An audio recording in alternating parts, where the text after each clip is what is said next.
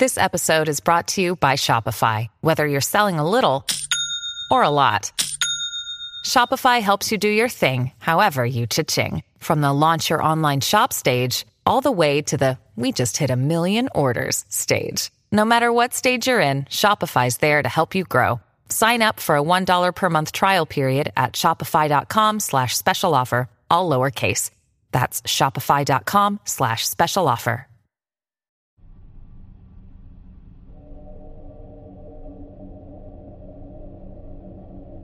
Perhaps we need some outside universal threat to make us recognize this common bound.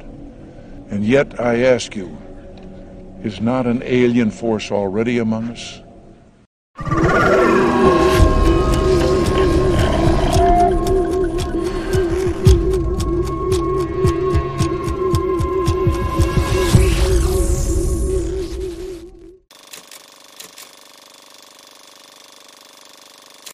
Muy buenas noches a todos.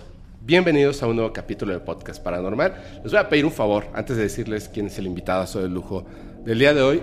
Por favor, eh, prepárense para una larga, larga noche con muchísima información. Estoy muy emocionado porque está con nosotros nuevamente mi buen amigo Marcelo Larín. ¿Cómo estás? Muy bien, Fepo. Estoy encantado otra vez de estar en esta Teletón Paranormal. teletón del conocimiento prohibido. Y bueno, estoy seguro que la información que vamos a dar acá, el conocimiento, va a ayudar muchísimo a las personas que lo vean y van a tomar conciencia de muchos hechos que están sucediendo ahora, van a encontrar explicación de ciertas cosas que han sucedido en el planeta y van a encontrar también parte de un futuro probable de lo que nos puede pasar.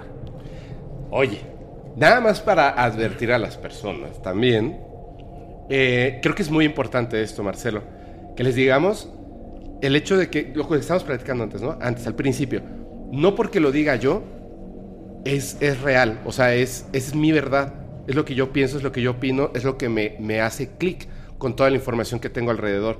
No porque lo diga Marcelo, es así, 100%, esta es la razón absoluta, esta es la verdad absoluta, porque hay interpretaciones de las cosas.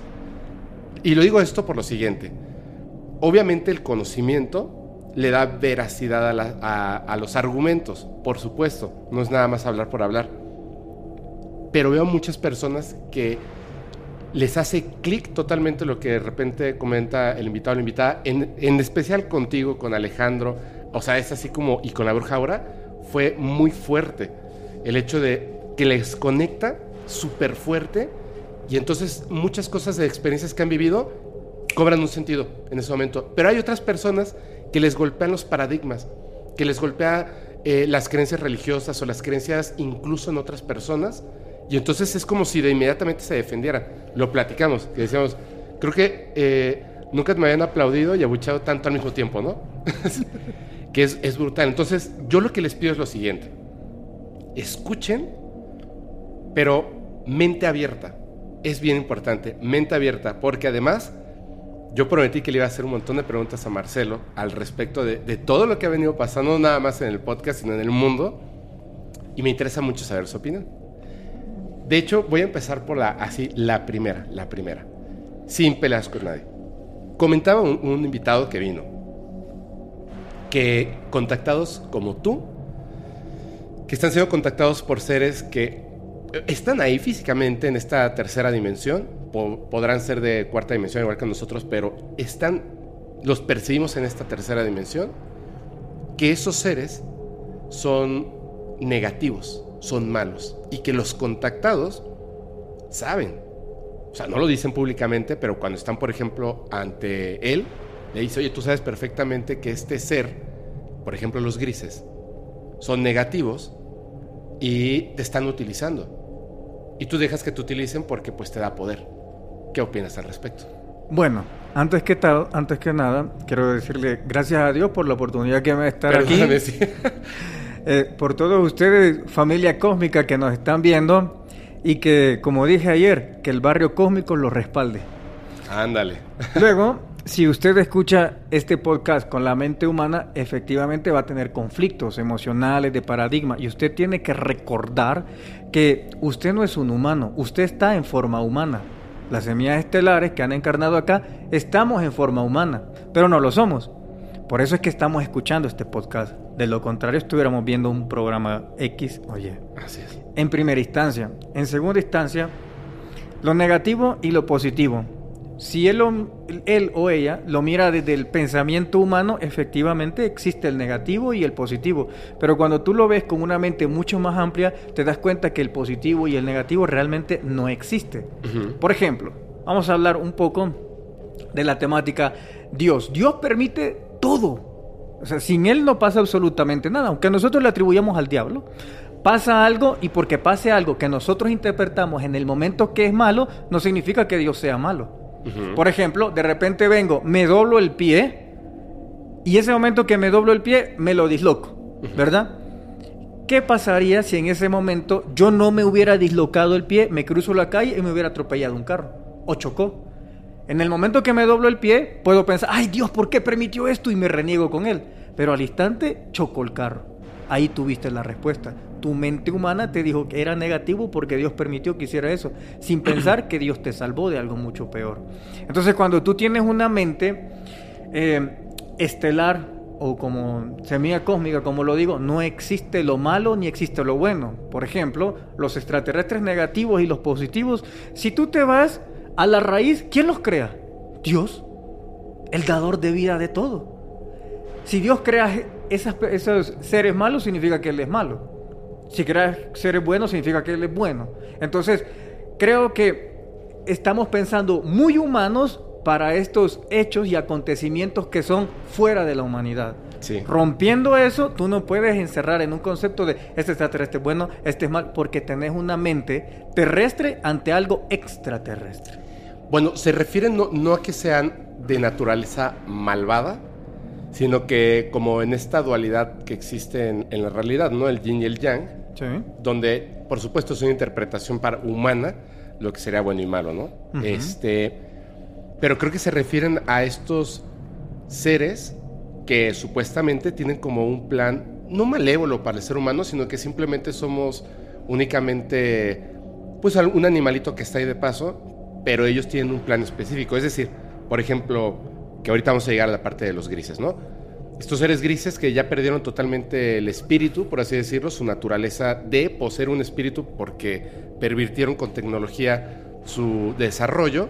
Entonces de repente dicen, ah, mira, estos humanos podemos mezclar nuestro ADN, no están tan evolucionados. Y les dicen, oye, no puedes simplemente entrar a, este, a modificar seres humanos y utilizarlos, desvivirlos, etc. Ok, a menos que ellos te den permiso. Entonces nos están engañando e influenciando para que nosotros digamos, oye, sí, yo quiero ser contactado, para que entonces puedan hacer con nosotros lo que se les antoje. A eso se refieren con negativo. Eh, vuelvo a decirlo, digamos, unos encuentros y contactos o abducciones no se dan a partir de esta línea de tiempo, sino que estos tipos de hechos que suceden se dan desde antes del nacimiento. Por ejemplo, muchos de los que me están viendo, les voy a hacer una pregunta muy sencilla sienten temas eh, que estos temas le llaman la atención, sienten un llamado al cielo, yo le llamaba nostalgia cósmica, ese, ese concepto de nostalgia cósmica, sentir que vas en la búsqueda de algo que no está aquí en la tierra, como que la sociedad ya no es y te lanzas a la espiritualidad y todo esto. Estas personas sí son seres y almas que vienen de otros planetas que se encarnan aquí. Por eso existe esa nostalgia. Si no, todas las personas sintieran eso. Pero hay un pequeño grupo determinado que siente el llamado a las estrellas a saber de esta cuestión, porque siente que al saber de extraterrestres saben de ellos mismos, están teniendo información de ellos mismos. Ahora, voy a plantearte el caso de la abducción o lo que... cuando tú me planteas esa pregunta, estás planteando a partir del momento que yo nazco. O sea, yo nazco y luego me los encuentro a ellos, ellos me abducen o yo accedo o se me encuentran. Pero no, hemos, no, olvidemos que antes de nacer, encarnar, existe el alma, el espíritu que está en otros planos espirituales. En esos planos espirituales nosotros hacemos contratos, nosotros accedemos a ciertas situaciones. En ese mundo espiritual, como quieran denominarlo ustedes, hay diferentes almas de distintos planetas vamos a hacer un ejemplo. Antes de nacer, no digo que sea así, pero para ponerlo en contexto. Antes de nacer está mi alma y están otros de otros planetas. Y de repente dicen, ¿sabes qué, Marcelo? Mi nombre es normal. ¿Sabes qué, Marcelo? Necesitamos que vayas a la Tierra. Cuando cumplas 18 años, si nos permitís estar contigo porque necesitamos una cierta información, por X o Y. Yo digo, sí, no hay ningún problema, hagámoslo. Ok, pero cuando tú naces, naces con el velo de Isis. Tú no te acuerdas. De repente pasó el incidente a los 18 años. Tú como no te acuerdas que habías hecho ese contrato, probablemente pienses que está mal y que fue en contra de ti. Pero probablemente cuando te mueras vas a recobrar la memoria y te vas a dar cuenta que sí hiciste tal contrato. Sí hiciste tal encuentro. Sí habías pactado tales cosas. Entonces, a veces las respuestas no están buscándose en la, vida humana normal. Se tiene que buscar mucho más atrás, en recuerdos espirituales. No hablo de recuerdos de otras vidas. Eso es diferente de la reencarnación. Hablo recuerdos espirituales. Cuando usted no tenía un cuerpo físico, sino un cuerpo espiritual. Entonces, a partir de ahí, cuando tú entiendes eso y hay una abducción, tú no puedes decir en ese momento, es que son negativos porque me abdujeron, sin saber si tú realmente antes de nacer sí habías pactado eso. Y tú eres un espía, un agente. Claro. Estando aquí. Ahora, mira, te estaba haciendo esta pregunta por lo siguiente. Después del capítulo de el primerito que grabamos y después del, segundo, el de las OMS de Nazca, literal, Marcelo, tuve que en ese momento, así terminando el capítulo, cinco minutos después, tuve que hacer un en vivo en Twitch. Las dos veces. Porque todo el equipo viendo el chat me decían, haz un en vivo, haz un en vivo, haz un en vivo, porque era imposible contestarle a todos ahí, cuando además era como la misma pregunta y la respuesta se va en el chat en dos segundos. Entonces entraba al Twitch. Y la, la primer pregunta es la misma en otro sentido que me hicieron con esta otra persona. La más grande. ¿Tú le crees a Marcelo? Y yo les... Y ahora, ahora le voy a responder a las personas, aunque ya lo hice, y se lo respondo con Marcelo aquí de frente. Cuando estaba yo y, no, quiere decir que no le crea a otra persona, también. Pero es que hay que usar la, mente. la mente, la inteligencia. No podemos poner las cosas en términos de bueno y malo. De verdad, o sea, no puede ser así porque en efecto la realidad no funciona de esa manera. Entonces, llámenle como quieran, Dios, este, eh, extraterrestres, energía, nada, pero al final las cosas no son o blanco o negro. ¿Qué sucede con esto? Yo no creo que una entidad nos utilice de esa manera solo por el hecho de ser de una dimensión u otra. No puedes encasillar de esa manera las cosas. Y voy a lo siguiente. ¿Quién estaría engañando más fuerte al ser humano? Seres espirituales porque no tienen cuerpo, o sea, que son energía pura, y que llegan a darnos mensajes de armonía y paz cuando el mundo es un caos. Y que además de eso, es como, no, no me preocupa si las cosas están bien o están mal, pero yo vengo a entregarte amor. Ah, ¿estás enfermo? Te voy a curar con mi energía. No curar a un enfermo de esa manera, sin preguntar, cuando me acabas de decir que no te importa mi existencia porque no es importante solamente ser feliz. ¿No eso es desequilibrar la balanza? No en todo caso, en el plan cósmico de la humanidad que no entendemos, interferir, ¿no sería negativo? Cuando estos otros seres, por lo menos, podemos tener pruebas de su existencia, de alguna manera u otra. Dejemos de fuera las fotografías, dejemos de fuera los videos, dejemos de fuera los mensajes. Hay personas que tienen en su cuerpo implantes, implantes señales, cicatrices claras de que existen estos seres, de que no son humanos. Entonces, de principio, seres que se ocultan porque supuestamente hay reglas en esta tridimensionalidad, no en otra parte. Como dices, a lo mejor allá hicieron un, este, un contrato cuando no éramos este cuerpo físico, pero ahorita que estamos en este cuerpo físico, en esta realidad, sí tenemos reglas, sí tenemos reglas. Entonces, no están rompiendo esas reglas hasta cierto punto. Como diríamos los seres humanos, no rompo la regla, doblo la regla, ¿no? Como lo haría un buen abogado, una buena, una buena persona de leyes. Entonces, ¿hasta qué punto? ¿Cómo podemos decir, sí, esta persona eh, eh, es contactada de seres de luz, entonces es buena, y esta persona está contactada por seres que no son de luz, entonces es mala. Ah, caray. Pues, ¿qué no se supone que tus seres de luz justamente están diciendo que no nos podemos clasificar de esa manera? Pero me clasificaste. Entonces, vuelvo a, a, lo mismo. Y yo siempre se lo he dicho a Marcelo de frente. Yo sí te creo, porque yo he vivido experiencias así, que era lo que le decía yo a otras personas. Es que yo no vi una nave de plasma, ni me comuniqué telepáticamente con seres de luz. Eran seres físicos que utilizan tecnología, que están en una nave, que seguramente tienen algún tipo de accesorio para no contaminarse con las bacterias y virus que existen en este planeta. Físicos, físicos, que caminan, que la gravedad les afecta, que la luz les afecta, por eso necesitan ponerse esas lentillas gigantescas en los ojos. Físicos. Hombre, cuando me está contando estas cosas Marcelo, en mi caso tiene sentido. Pero no quiere decir que porque no, no tenga sentido el otro no le crea. Yo les creo, pero como se lo he dicho a Marcelo y se lo digo también a otras personas, no a todo. Porque sería un error de mi parte, uno, no ser neutro. Y dos, creer todo o no creer nada. O no cuestionar. Claro. Por eso, ahora que tengo otra vez aquí a Marcelo conmigo, con nosotros, le voy a hacer muchas preguntas. Empezamos por esa, que, te agradezco mucho. Sí, es, yo sabía que era, que era algo así, o me imaginaba. Claro. Dime. Fue mucho el argumento, no, no encontré la pregunta. No, no, no, no. O sea, solamente quería, quería marcar esto, pero ahí va la pregunta. Es que eso lo voy a lanzar a una segunda pregunta. Eh, cuando estábamos hablando de las momias de Nazca. Pero, pero espérame. Sí, dime, dime, dime, dime. Antes quiero hacer esa acotación, porque es muy buena la pregunta humana que hace él. Dice, ok, fueron eh, pactos que se hacen en el mundo espiritual. Somos terrestres, tenemos nuestras leyes. ¿Verdad? claro. Si ellos hacen eso en nuestras leyes terrestres, entonces están infringiendo y lo más grave sería que están interviniendo, ¿verdad?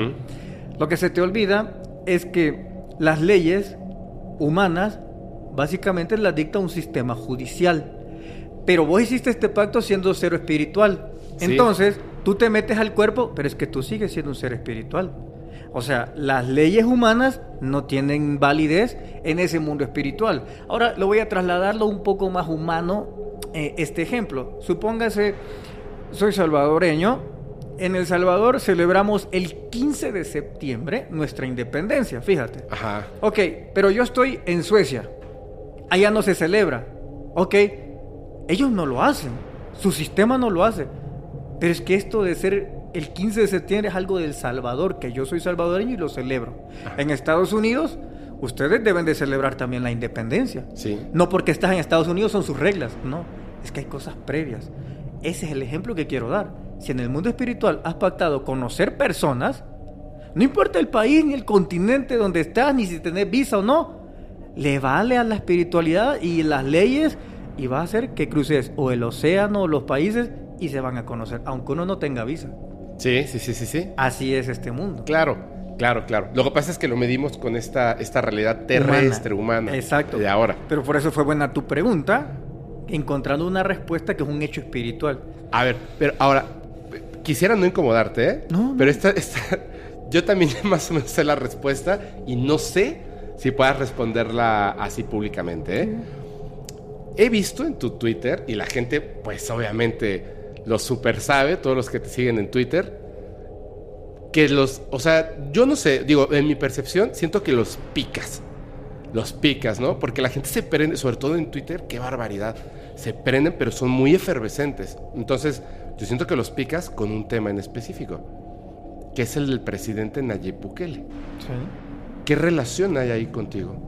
Bueno, espera, se me van a quitar los aretes. Y con esto, si se lo doy a otro, me fusiona. Fíjate, eh, el presidente Bukele es una... Bueno, yo tengo un canal de política. De hecho, fui el la primer ciudadano en El Salvador en ocupar YouTube para hablar de política. Antes de mí no había nadie. ¿Antes del conocimiento prohibido? Existe uno que se llama la Nueva Revolución del Salvador. Ah, no sabía. Sí, entonces prácticamente nacen en paralelo. Entonces, me convierto en la primera persona del Salvador en usar la plataforma de YouTube para expresar ideas. Ok. De política. De política, exacto. Entonces, la visión que yo tenía no era la que se estaba viviendo en esos momentos. Entonces yo hablaba de política ahí y me aventaba de espiritualidad en lo otro. Ok. ¿Por qué? Porque desde hace muchos años atrás supe de que una divulgación, de, digo, bueno, los que me siguen sabrán, digo, va a venir desde la política. Fíjate, siempre dije eso y pasó. De hecho, hace un, como un mes retomé videos de hace seis años, cuatro años, que yo les decía, la divulgación viene de la política y pasó con el Congreso. Hablaron de los como se los había dicho. Fíjate. Entonces, esa era una de las cosas que me habían dicho los aliens, que iba a venir ahí. So- solamente para remarcar, para que la gente lo entienda, o sea, hablando de la divulgación del fenómeno extraterrestre desde la política. Desde la política. que es lo que está pasando ahora. Es lo que está Pero cuando ellos me lo dijeron era el año 2016, algo así. O 2015. No me, no me recuerdo muy bien por eso. Entonces comienzo a decir, la divulgación vendrá de la política. Constantemente. Hace poco hice un mes de recopilación enseñando lo- lo- las veces que dije, los años. Y pasó con el Congreso de Estados Unidos y ahí empieza la revelación ovni, desde la política, fíjate, no del Papa ni nadie, se cumplió, esa es la primera. Oye, es cierto, perdón que te interrumpa. Le ganó la política a- al, al Vaticano o a la religión. Claro, es que te voy a contar. Y esto, los que me siguen, viene un segundo tema. Y usted lo puede buscar que hablo. Me reuní con aliens en Noruega. Eso es hace un mes.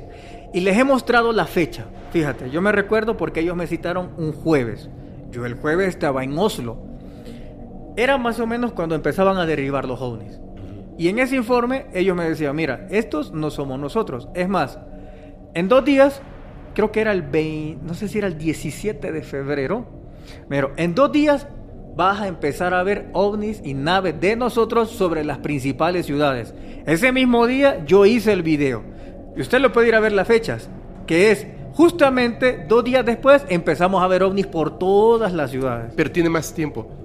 ¿No? Según yo, ese video tiene más tiempo. No.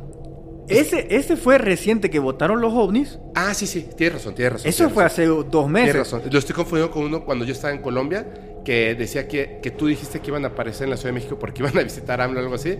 Y yo dije, No, ah, no ese manches. ya era viejo. No, yo dije, ah, no manches, y sí, o sea, por eso te digo, estaba confiado con eso. Sí, sí, y no, de no. repente me empezaron a llegar un montón de mensajes de ovnis en la Ciudad de México. Y yo dije, Ah, sí, ese también. Yo lo escribí en, en Facebook.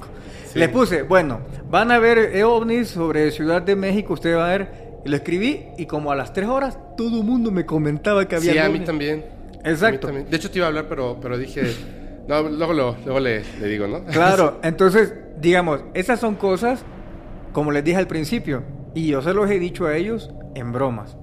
Ellos ¿A- tienen a un- quién? A los, ¿A los extraterrestres. Sí.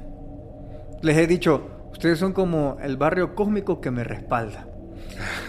Cuando estamos en la entrevista, Ajá. estamos hablando de aliens y, y si vos te fijas en las dos entrevistas, pasan. Sí, ya sé. Pero es que pasan constantemente y si y- ayer de hecho mostré ese video que yo no me había Sí, dado había uno cuenta. que se no, para es acá. que empezaba aquí, ve, nosotros en la ventana y empezaba a moverse así como llamando la atención y luego ya empieza a lucirse. Y en la segunda entrevista volví a aparecer justamente atrás. De hecho, de hecho quisiera nada más que, que una cosa, porque solamente si estás ahí tienes esa manera como de comprobarlo. Cierto o no, la ventana que en el video se abre sola, cierto o no, yo te pedí ayuda a ti para abrirla porque estaba muy, muy dura y pesada. sí, sí, sí, estaba bien dormido. Oye, oye, abre, ayúdame. Es que eh, como estábamos en un catorceavo piso, yo creo que el vidrio era muy, muy grueso por el viento para que no suene así. Y como era muy alta, es un metal muy, muy grande, muy fuerte, muy pesado. Entonces, tú quitas esa cosa, pero empujarla, abrirla o cerrarla es con mucha fuerza. Entonces, cuando estábamos ahí, aparte de los ovnis, que de repente se abre sola, Sí. que de hecho se dio cuenta Mariana, no es este, ah, es que estaba abierta y llegó el aire. No, costaba No, pues si, si fuese el aire, salimos volando también nosotros. Sí, no, no, era muy fuerte, es cierto, yo me percaté de, de esa cuestión. Pero hablo un poco de esto Ajá. en algunas cosas que me han dicho, si no es que la mayoría se han cumplido. ¿Qué sucede? Que en el 2016 me hablan de un político que va a empezar a resurgir. Entonces yo digo, ok, empiezo a ver y yo digo, "Mm, puede ser AMLO y que se aparece en la toma de posesión los ovnis con AMLO. No sé si vos lo viste. Sí, sí. Se aparecen. Y luego en otra reunión me dicen, no, es uno de, donde tu territorio. Y cuando veo de mi territorio, empiezo a ver puros bagazos que habían. Y en eso se me viene a la mente una persona y yo dije, este chavo es. Y comienzo a apoyarlo. De hecho, Nayib, cuando nos vemos en Madrid, él lo dice enfrente de todos. Es que yo vi, te vi a vos y yo he visto todos tus videos, el conocimiento propio, la política. dice, yo vi justo el video que vos hablabas de mí. Entonces, él de ahí comenta que les comenta a todos en su meeting que empieza ya a ver todos los videos que hago acerca de la política. Entonces yo veo que Bukele estaba haciendo exactamente lo que yo imaginaba y un proyecto de, de política que, tenían, que tienen los extraterrestres pero él probablemente quizás ni sepa de dónde vienen esas canalizaciones y a lo mejor piensa que son ideas que le fluyen, etcétera, etcétera. De hecho, no sé cuándo lo vas a sacar, pero esta semana voy a sacar una exclusiva de los ovnis de Bukele. Tal vez cuando ustedes lo han visto, les voy a enseñar un video de eso. Pero a ver, espérame, espérame. Por favor, por favor, Marcelo. Porque si hablamos de división, ahorita está así de... Te lo aseguro. Y te voy a decir por qué.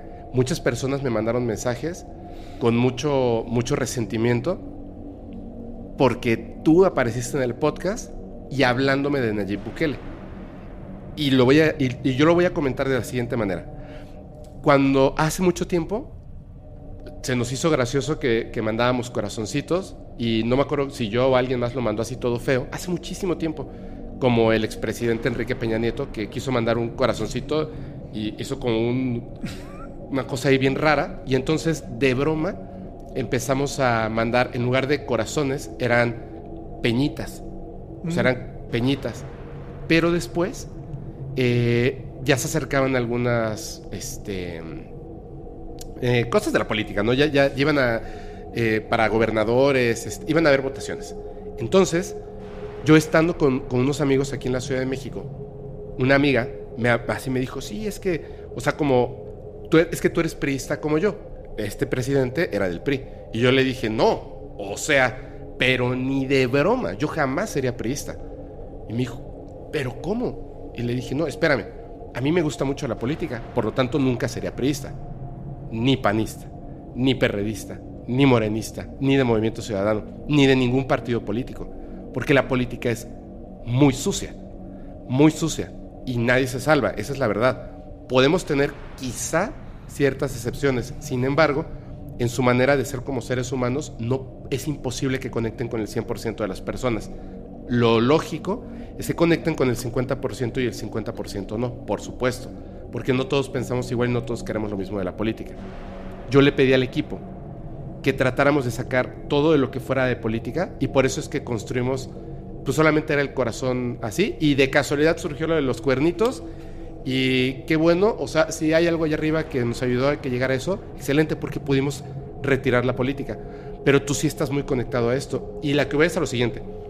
Yo no soy de Salvador, yo no vivo en El Salvador, yo puedo tener una percepción externa de si está haciendo bien o mal las cosas un presidente, ¿no? Hablando de Nayib Bukele, puede ser.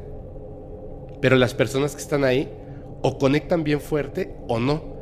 Y yo me pregunto lo siguiente, no de ti Marcelo, sino ¿Qué opinan los extraterrestres al respecto? Por ejemplo, de, esta persona, que repito, no conozco, con todo respeto lo digo, donde a lo mejor lo están influenciando para ciertas ideas o conceptos que se construyan en países que lo necesitan o zonas que lo necesitan. ¿Qué opinan de todas las otras personas a las que les afecta directamente? Bueno, Qué difícil te la puse, ¿no? No, no, estaba, bien fácil. Lo que pasa es que como aquí nos ven de distintas nacionalidades, no puedo hablarte como un salvadoreño. Claro. Entonces, quiero decirles que cuando conozco a Bukele Madrid, yo lo acompaño en los meetings, él me sube a la tarima y pueden ver en mis redes sociales que ahí estamos, activos con él. ¿Por qué? Porque yo creía, creo en el proyecto no de vida, perdón, de vida. La gente cree que es un proyecto político, pero es un proyecto de vida que Bukele está implantando. Entonces, creo en ese proyecto. Cuando Bukele gana la presidencia, fíjense lo que hago. En vez de apoyar eh, ciegamente a Nayib, ¿qué es lo que hago? Me vuelvo imparcial. Yo creo en Nayib 100%, pero hay funcionarios que hacen mal y no porque es el gobierno del presidente no voy a cuestionar. Cuestiono. tiene sus diputados de nuevas ideas, los cuestiono, hacen cosas buenas, les aplaudo. Entonces, eso me permite a mí, o sea, ser siempre esa transmisión de voz de las personas, ¿verdad? No cegarte. Ah, bueno, he entrevistado a Nayib también. Como de dos horas lo entrevisté. ¿Ah, sí? Sí, lo he entrevistado también. Soy el único eh, de El Salvador que lo ha entrevistado y, y Luisito comunica. Solo nosotros dos. Pues, pero y el único contactado, ¿no? Sí. Somos los únicos que lo hemos entrevistado. Pero lo que quiero llegar es que cuando Bukele ha mostrado el poder co-creativo, pero desde el punto de vista de Dios. Cuando van a venir catástrofes, sabes que él decretó momento de oración. Dijo, este día voy a decretar día de oración. Nayib Bukele. Nayib Bukele decretó el día de la oración cada vez que hay catástrofe. ¿Y qué crees? La mayoría de las catástrofes se detiene y no pasa nada. Literal, no pasa nada. La gente en El Salvador se pone a orar, no importa la religión que seas. Ocultamente te está elevando la fe, ocultamente el poder co-creativo. Cuando llega un huracán o algo, Nayib dice, decreto día de la oración, por medio de los tipos. Perdona que te interrumpa, pero, pero en El Salvador, o sea, no está separada, digamos, la parte religiosa de la política como en México? Mm, ahora... O sea, te, te, lo digo así, si aquí en México un presidente que ya lo hizo, Peña Nieto, o sea, se lo comían, porque de hecho es anticonstitucional. En México, digo, no sé en El Salvador. Claro, somos laicos. ¿Qué es lo que sucede? Nayib no es de ninguna religión. Ajá. Nayib está en una mezquita, como en una sinagoga, como en una iglesia, donde cualquiera. Y se Neutral. reúne neutral, incluso lo hace antes de que fuera presidente. Sucede que eh, Nayib le dio a los salvadoreños Ajá. una fe materializada, una esperanza materializada. ¿Qué quiero decir esto? Cuando va a cambiar un gobierno, todos tienen fe que las cosas van a mejorar, pero no se materializa. Ah, ok, ok, ok. Entonces la gente apostó a Nayib con fe ciega porque teníamos un problema de tener un bipartidismo que dominaban. Pero nace Nayib como tercera fuerza política y derrumba y desaparece a los partidos políticos. La gente se fue sobre él y sucedió el milagro de Bu- Bukeliano, le decimos. Y es ahí donde la gente le tiene fe y Nayib traduce la fe de las personas en hechos. Pero vuelvo a lo mismo. Ahora voy a preguntar. Y a los que no. Ahora voy a responderte Ajá. lo siguiente. Dios no queda bien con todos, un humano tampoco. Pero tú te vas, y no hablo de encuestas, porque encuestas se pueden comprar de Ah, un sí, bando sí, no, o sí. del otro. Sí, así es. Pero la percepción y lo que yo viví recientemente cuando yo estaba aquí con vos, fíjate que había zonas en, en El Salvador que tú no podías entrar. No podías entrar, o podías entrar y ya no salir. Pero yo llego y voy con un postrauma. Porque voy con un amigo y le digo, oye, ¿será verdad lo que están diciendo que ya no hay violencia? Me dice, por esta que es verdad. Y me fui a meter a la zona de la campanera, que era una cosa terrible. O sea, te metes y ya no salís. Sa- me entro ahí y es una cosa que yo nunca imaginé ver. Niños jugando a altas horas de la noche. eh, ya no habían pintu- pinturas de las maras. Entonces, quienes han salido perjudicados, y lo dicen en encuestas, créelas o no, pero las dicen, sean del exterior o del interior, incluso encuestas de la oposición, que Nayib no paga la oposición, en periódicos como el Diario de Hoy, la prensa gráfica, que son opositores, le dan que Nayib, la población lo apoya, escucha, 97%. Muchísimo. Es decir, que el 3% que no quiere son estas personas que han salido dañadas porque el modo de vida era tener un familiar pandillero que extorsionaba a todas las personas. Entonces, ese grupito que se acostumbró a tener hijos pandilleros que extorsionaban a todo el país, claro que sí, les dañó. Incluso hay videos que yo los he puesto en el canal de la política donde gente dice, es que él me mantenía, gritando las mamás, que sus hijos las mantenían y son pandilleros, ¿de qué las mantenían? De la extorsión. Entonces, es este grupo mínimo que es un 3%. De hecho, nosotros le hacemos burla, la- le llamamos, ah, cuando alguien piensa y dice, es que arena es mejor. Este es del 3%, les decimos así, como Ah. algo retrógrado. Pero ese 3% son la gente que salió tocada de la delincuencia, de las pandillas que extorsionaban al país. Entonces, si vos te comparás, el 97% lo tenés satisfecho y un 3% porque estaba acostumbrado a vivir de la delincuencia, ¿qué puede hacer Nayib de eso? Ese, pero, o sea, sí, sí, sí, sí, sí. No, no, no. Yo no, yo no me quiero meter en política. O sea, yo tengo una, una este, opinión no válida, la mía, porque, repito, yo no soy de Salvador, yo no estuve en esa votación, yo no conozco a los rivales, yo no conozco cómo era el vivir o tener familiares viviendo en El Salvador que me dijeran cómo era antes y cómo es ahora. Y además una familia no es todas las familias. Entonces todos cuentan, ¿no? Desde el más rico hasta el más pobre, desde el pandillero hasta el juez. Entonces la política por eso es algo complejo. Y es tan complejo que me, a mí lo que me causa mucha este, curiosidad es cómo, cómo te lo transmiten, qué te dicen al respecto, están bien, o sea, sí, eso es lo que esperábamos al influenciar a un político o a otro, que supongo que deben de ser varios, por supuesto, ¿qué piensan, qué opinan, qué te han dicho al respecto? Porque no es un caso único, o sea, no ese es el único caso. Hay cosas, tú lo sabes, hay muchas cosas que, que no se pueden hablar aquí. Yo les voy a decir una cosa nada más. Después de, lo de Marcelo, después de, Alejandro, después de ciertas personas que estuvieron aquí, yo me reuní, lo dije en, Twitch, no importa.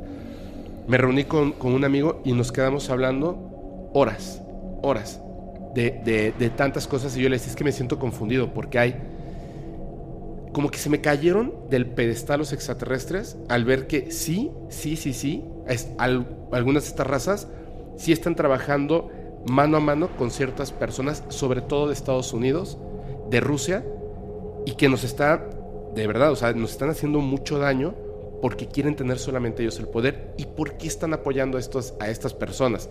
Lo desconozco. Y son políticos, al final.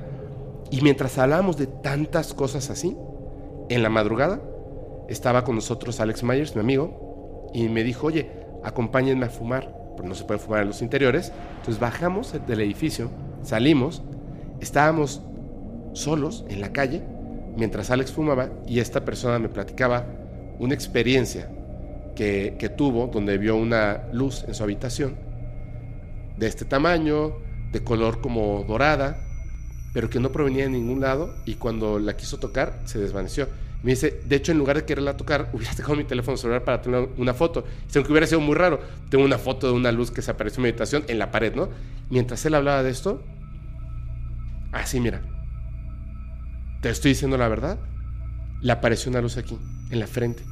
Y yo me, me, puse tan nervioso que le dije, no te muevas, no te muevas, no te muevas. Y le empecé a gritar a Alex. Y le dije, Alex, Alex, mira su frente, mira su frente, mira su frente. Y Alex, como había escuchado las historias de las personas que tienen ojos reptilianos, en lugar de verle la frente, le vio así fuertemente las pupilas. Y en eso la luz se desvaneció. Y yo me impacté, le dije, ¿lo viste? me dijo, no, ¿qué? Y yo, no puede ser. Se lo cuento y estábamos como confundidos y en ese momento volteó hacia la izquierda. Yo sé que va a sonar una locura. Había un hombre de traje negro. Sombrero negro. Sí, güey en la oscuridad, recargado en un automóvil, viéndome fijamente así. Sentí que me iba a morir.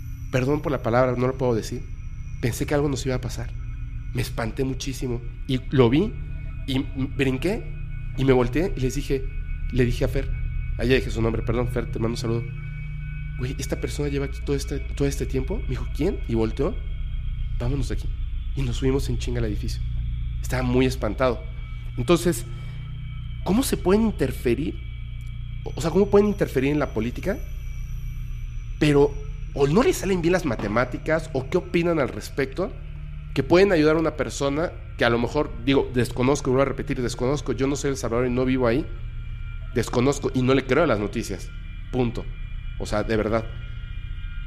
¿Cómo es posible que, que apoyen a uno, a lo mejor para hacer cosas bien, en un 97%, pero al mismo tiempo apoyan a otro para hacer un daño en un 97%, como a un expresidente de Estados Unidos, como un Eisenhower, ¿me entiendes? Como permiten que el, único presidente que dice, le dice a su equipo de trabajo, no, vamos a hablar abiertamente de estos seres y vamos a darle información, y el día siguiente, ¡kaboom! Le vuelan la cabeza. ¿Qué dicen los seres extraterrestres de esto? O sea, no tú, o sea, no te quiero meter en problemas no, de la pero política. está muy bien la pregunta porque... ¿Qué eh, opinan ellos? por eso es que hablaba, eh, me involucré en este tema. Pero, Ajá. fíjense, la pregunta, voy a concluir el punto del Salvador. Sí, gracias. Como si bien es cierto, FEPON salvadoreño, invito a todos los que me están viendo, vayan al Salvador y constántelo ustedes. Es más, te invito a que vayamos. Sí, Y grabamos un podcast ahí. a dar gracias. cuenta cómo va a ser espectacular con seguridad y todo. ok. Pero seguridad no que tenemos soldados. Te vas a sentir seguro de que no ves nada. O sea, tranquilo. Como yo en Mérida. Como vos en Mérida. Los invito a todos a que vayan al Salvador. Dicho eso, hoy vamos a ver el punto. Los extraterrestres no es el punto que ellos se meten. Fíjate, viene y cuando empiezan los primeros contactos, digamos, digamos Eisenhower, aunque es que hay que hablar también de, de, mm, de Adolfito, le vamos a llamar, de la Segunda Guerra Mundial, Ajá. que es que él comienza co- teniendo contacto a través de María Orchik. Sí. Entonces, María Orchik involucra en cierta manera a los aliens en la política con eh, Himmler. Y de ahí empezó. Como Nostradamus, ¿no? Exacto. Entonces- sí, le cambiaste el nombre como Nostradamus. Está Sí, exacto. Entonces empezó a meterse en la política. Fíjate, yo pregunté eso. ¿Por qué es que en un bando no ayudan, en otro sí, en otro destruyen y en otro sí? Claro. Sí, la respuesta es muy sencilla. Dijeron, nosotros no invadimos. Nosotros lo que hacemos es preguntamos. Si un gobierno, suponete los... Vamos a hablar tal vez de... De Asket, un ejemplo, tomarte un ejemplo. Ajá. De Asket y las chicas que estaban con ellas. Ellos de repente vienen y van a presentarse a Joe Biden. Un ejemplo. Ujú. Viene y se le presenta y le dice, ¿saben qué?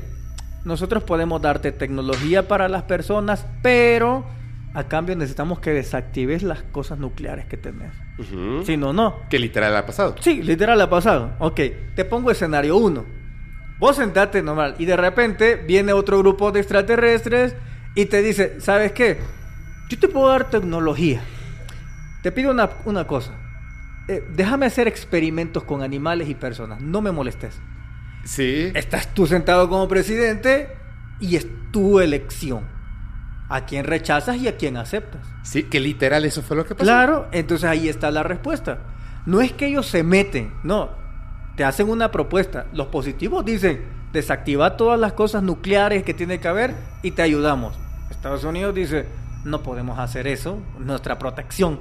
Llega otro y te dice, mira, no desactives nada, pero déjame trabajar sobre tu gente. Sí. ¿Mm?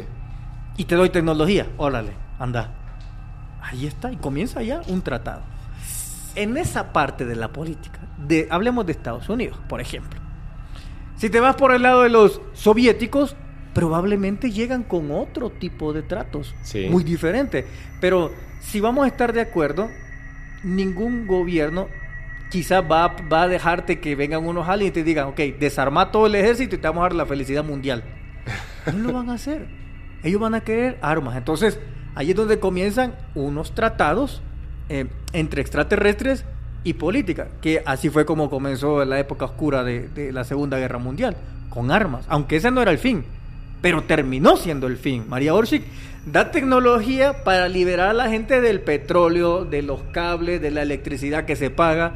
Él da, ella da esos planos de los seres de Aldebarán para que Alemania y el mundo tenga energía libre. Entonces ella confiaba en ese gobierno, cita a Himmler, pero Himmler no lo ve con los corazón y la emoción de ella. Lo ocupa en una tecnología en contra de los demás.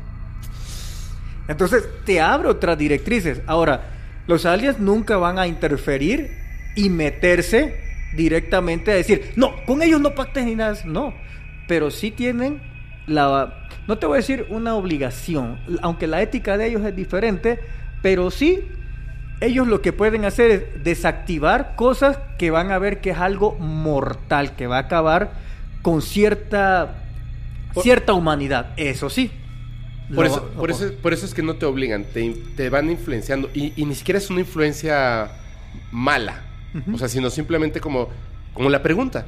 O sea, yo te puedo dar la paz mundial eh, nada más, porfa, comienza tú dando el primer paso, desactiva todas tus armas, ¿no? Exacto. Y dice, no, gracias, ya. O sea, no puedo hacer más allá de ofrecerte un Es camino. Una propuesta. Una Exacto. propuesta. O sea, aquí básicamente el problema no es, no son los extraterrestres, son los seres humanos que No, toman malas Es decisiones. la persona que es- gobierna. Porque Por ella es la que da el ok, digamos. Y es, la, y, es, y es que también, fíjate, es que ellos tienen política también.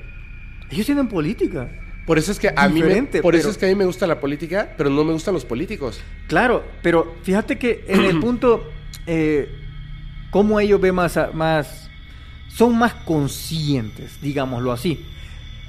Vaya, fíjate que el único presidente que no hizo guerra en Estados Unidos es el más criticado y lo quieren meter a la cárcel, Donald Trump. Ah, sí, ya no sé. El único que no ha hecho ni una guerra. Y aquellos que sí han hecho es que son hasta héroes mundiales. Hasta premios Nobel a la paz les dan. ¿Te imaginas la contradicción en la que vivimos? Bueno, eh, sigamos en el caso de, de Bukele y la política, porque Ajá. vamos a, a llevar a esos momentos.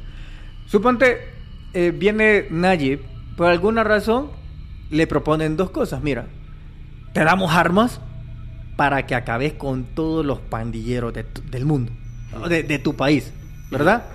O te vamos a dar fe para que aumentes la fe de las personas y esa fe va a agarrar confianza para que ellos denuncien a los delincuentes. Bukele hizo eso, le apostó a la fe y no a las armas. Ni un, ni un solo disparo usó contra pandilleros. ¿Sabes qué? Por primera vez es esto hasta una simbiosis que la gente se une con el gobierno y la gente llamaba para que los capturaran. Pero yo vi en su Twitter. Ay, no me quiero meter en política. No, pero decilo que Yo, no pasa yo vi en nada. su tweet, yo vi en, en- en Twitter eh, de Nayib Bukele varios tweets donde subía videos donde tenía formados a los policías con Sí. nuevos tanques, nuevas armas, un dineral, Sí. dineral que se, porque las armas son carísimas y decía y no saben y todavía ya compramos no sé cuántos tanques y no sé cuántas bombas y no sé cuántas cosas, bueno, armas, o sea, en general yo no sé nada de armas, pero un montón que ya vienen para acá que vamos a utilizar contra ustedes. Va. Y independientemente de si las utilizaron o no, Es que ahí. Pero de que las compró, las eh, compró. eh, eso es el punto. El Ajá. punto del que voy. Que fueron utilizados. Es que no teníamos tampoco. Ajá. Porque, excepto cuando Nayib hace eso, lo hace porque el gobierno pasado le vendió las armas a los pandilleros. Entonces, Nayib no podía enfrentar solo con fe. Por eso es que él compra, porque de hecho, el que las vendió era parte del gobierno y se mató, fíjate. Entonces estafó a la propia Fuerza Armada porque compraba todo lo bueno y las cosas eh, oxidadas se las daban a la Fuerza Armada. Por eso Bukele compra, porque es que no tenían armas para combatir. Entonces el gobierno pasado le entregó las armas, por eso las maras tenían armas. Y por eso Nayib hace esa compra. Pero ahí es donde hago la reflexión. Compra, pero no se usaron, porque no hubieron tiroteos. Pero bueno, a ver, al final esos son como o- otras, bueno, son como cuestiones políticas, ¿no? O sea, Sí. porque a lo mejor unas personas dirán, no, hay que ser pacifistas, bla, bla, bla, bla. Pero independientemente de eso, los seres extraterrestres, porque ahí estabas contando esa parte, ellos a ti directamente, o sea, no lo que tú creas, a ti directamente, te han como dicho, no, esto debe de ser así en la política, por ejemplo. Mira, ellos hablan siempre de apostarle en tres cosas. A ver. fíjate, en tres cosas. Hablando de política, Sí, hablando de la política, pero es que ellos siempre introducen el punto espiritual dentro de esto. a ver, a ver, no, pues dilo, Fíjate, a ver. entre esos, la primera es la confianza, la esperanza y la fe. Ajá. Esas tres cosas, dice, eh, bueno, en en ese informe, que ese es un- el mejor proyecto de vida, ni siquiera le llaman proyecto político. Entonces, el político que haga un proyecto de vida basado en esas tres cosas ya no va a tener problemas como los que solemos tener de delincuencia. Esos tres pilares. Nayib aplica eso. Ajá. Quizás ni él lo sepa, pero es que él aplica esos tres pilares. Los tres pilares lo ocupa y así es como ha cambiado El Salvador. La gente no percibe el, fíjate, la gente no percibe a Nayib como un político. La gente percibe a la gente, na- eh, la gente percibe a Nayib como un brother, como un, como casi que como un ser espiritual, ¿sabes? Ellos te lo dicen. Nayib es elegido por Dios. Pero Nayib en sí no es que él se crea eso, es que él le dice a las personas, oren, Ajá. oren, o sea, que aumente la fe. Él siempre provoca esos tres pilares. A ver, ahora tengo una pregunta que creo que es todavía más importante. ¿Qué es la fe para los seres extraterrestres? La fe es la convicción que vos vas a cambiar todo, que lo das por hecho que eso va a ser así y que no hay ningún pensamiento que te va a decir que dudes. Es que es una convicción bastante fuerte. Es decir, en nosotros la fe se ocupa siempre en un momento de angustia para alterar una realidad. Sí. Pero en el concepto de fe que tienen ellos es un poder que siempre está contigo. Sí, así es. Entonces, la fe religiosa es, estoy en problemas, tengo fe que me va a sanar. Hasta ahí usan la fe.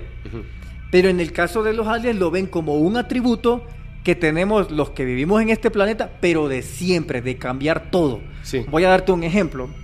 No es el concepto de fe que nosotros tenemos, pero que diga, "Mm, voy a ir a Madrid. Un ejemplo. Pero yo no tengo las posibilidades de ir. Yo te digo, voy a ir el otro mes y estoy convencido. Y empieza todo el destino a hacer que agarres el dinero, que alguien te reciba, que te regale un vuelo y terminas yendo. Mira, te, voy a, te voy a contar algo, así rápidamente, bueno, se lo, se lo voy a contar a todas las personas también, para cerrar ya este tema, porque me, gusta mucho ese concepto de fe. Ese concepto de fe me gusta mucho. Aquí en México hay una persona, seguramente sabes de quién hablo, bueno, lástima, ya este, hace tiempo falleció, la señora Bárbara Guerrero, conocida mejor como Pachita. Pachita. Pachita, cuando le estudia a Jacobo Greenberg, se da cuenta de que lo que ella hacía, o sea, en su punto de vista ella le daba otro nombre, ¿no? Pues porque era cajita y porque utilizaba eh, el espíritu de este... Cuauhtémoc. es- de Cuauhtémoc, de este... eh, bueno, pues es una figura súper importante para El la último cultura mexicana. Exactamente. Es súper importante, pero era la fe de Bárbara Guerrero más el conocimiento espiritual de este último Tlatoani. Y por eso podían hacer estas cosas que nosotros podríamos decir que es un milagro. Pero en realidad lo que estaban haciendo, estaban modificando la realidad, que él describe que es acceder a lo que se le conoce como la latiz y que todos los seres humanos podemos hacerlo si estamos convencidos, por eso es la convicción, de cambiar la realidad. Y voy a contar una cosa. El día que pasó eso, bueno, no ese día exactamente, sino unos días después, cuando me di cuenta de que en realidad sí había ocurrido, me sentí muy espantado y fui con mi madre y le dije, es que queriendo poner a prueba este tipo de situaciones, de cosas, yo pensé en algo, no que fuera improbable, me encanta esa, esa frase, sino imposible. Cambiar la realidad de algo que es imposible. Y estuve durante tres días más o menos, no orando, pero que es algo muy similar, estaba yo meditando, accediendo hasta el núcleo, conectándome y generando una idea de un cambio de, de- de una realidad, solamente como un experimento. Pero ocurrió, güey. Perdón por el güey. Ocurrió, bro. Ocurrió y entonces al ver que la realidad se había modificado ante mí, me espanté. Porque e- ese es un momento, me costó mucho trabajo, por supuesto, muchísimo trabajo, pero por eso a veces cuando les digo, y es algo personal, o sea, no es algo que quisiera contar exactamente qué fue lo que pasó. Creo que pueden confiar en mí si les estoy diciendo que así fue, pero más que confiar en mí, la verdad es que las personas, no porque lo haya hecho un extraterrestre, no porque lo haya estudiado Jacobo Greenberg, no porque lo haya hecho Pachita, creo que cada- todos los días, sino porque la realidad no es solamente mi realidad, sino que todos componemos la realidad a nuestro alrededor. Entonces, basta una persona que no crea para que la realidad sea todos una y para esa persona otra. De ahí que surgen muchos errores en la realidad, supongo, por porque su realidad quiere que sea distinta porque no quiere creer en todas estas cosas. Y está bien, pero hay que tener mucho cuidado al respecto. Y voy a decir un detalle de algo que pasa con Pachita. Van dos franceses, esto es algo real que ocurrió. Uno iba a, a que lo operaran, si no me equivoco, de la columna y el otro del corazón. Hace la operación Pachita y les dice que tienen que estar eh, ayunando, bla, bla, bla, bla, y cuidándose durante 30 o 45 días. Así. Y claramente les dice, no vayas al médico. Si vas al médico, falleces. Uno de ellos no fue al médico y el otro sí. Y cuando fue, con la esperanza de que las cosas hubiesen cambiado, pero fue, le dijeron, usted está peor y falleció. Y el otro, el que no fue, después de los 30, 45 días, va al médico y le dicen, ¿quién lo operó? Nadie. Pero el señor estaba bien y sobrevive. la realidad en base al cambio de la fe. Que eso es... Exacto. Si, si vos fíjate en los tres pilares que te mencioné, Ajá. yo no mencioné el aspecto fe en algo, Ajá. ni en Dios. Yo no dije, Ajá. ¿por qué? Porque ellos tienen un concepto de... eh, que tendría que... Vamos, otro poco de esto, pero el concepto que ellos tienen, como te dije, es un poder que está en nosotros. No es a raíz que vos orás mucho, ni le pedís a Dios, ni te arrodillas. No, no es a raíz de eso. Eso te sirve, pedirle a Dios. Si vos querés, puede llegar. Pero la fe es algo, es un poder que está en cada uno de nosotros, en donde no necesitamos deidades Ujú. para hacerlo posible. Pero si tú la quieres tener, incluir a Dios, dentro de eso está perfecto. O sea, como si te ayuda en el proceso, ¿no? Sí, como si te ayuda y como tampoco te ayuda. Es decir, eso es un poder de nosotros que tenemos que desarrollar. En la conferencia les he dicho que hay un verbo en español Ajá. que tiene el doble sentido. El problema es que se lo damos en el sentido malo y no en el sentido que es que si yo creo del verbo creer, entonces yo creo del verbo crear. Ah. ¿Mm? Oh. Anotarlo. Sí, no, no, pues ya lo, lo tengo grabado porque ese también me gustó. Entonces, vengo a este. En la semántica, no solamente tenemos que pronunciarla porque es parte de un lenguaje, sino que darle el sentido, el significado y la emoción. Claro. En estos tres pilares. Por ejemplo, el- el- lo que decía Fepo, ok, están tres, y estos tres creen, pero este no cree. No es el hecho que no cree, Sucede que estos no creen, estos crean, pero este no es que no, no cree, es que este no creó. El creer es un sentido susceptible de sentimientos, no creo que me pase. Pero del que yo estoy hablando es del crear, que vos estás convencido en tu mente que eso va a pasar. El otro lo hizo en un sentido emocional y no creo que me pase. Y no le pasa, porque él no creó esa realidad. Simplemente le puso una creencia, Tienes no el sentido de razón. Tienes toda la razón. Oye, eso está, eso está bueno, ¿eh? Mira, sí, eso sí lo voy a aplicar muchísimo. Claro. Tiene- Tiene mucho sentido. Claro. Ahora, eh, tengo una... Ay, a ver, perdón, perdón, perdón, perdón. Hablando justamente de esto, explícame así, con señas, así, con todos los detalles posibles.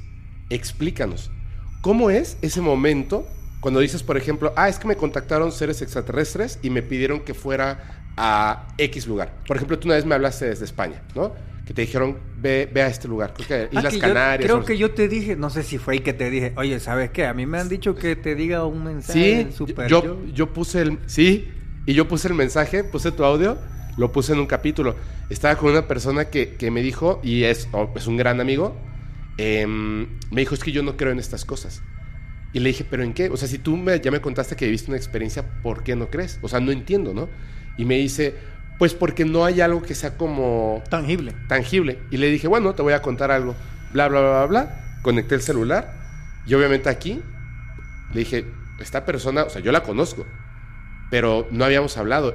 Es más, Marcelo no sabía que yo estaba en Colombia, ni que acaba de regresar de Colombia, ni que acaba de vivir una experiencia con estas personas que estaban ahí, que me dieron un mensaje específico, que hasta le tomé una fotografía, un libro, y habla Marcelo me dice, creo que este mensaje es para ti.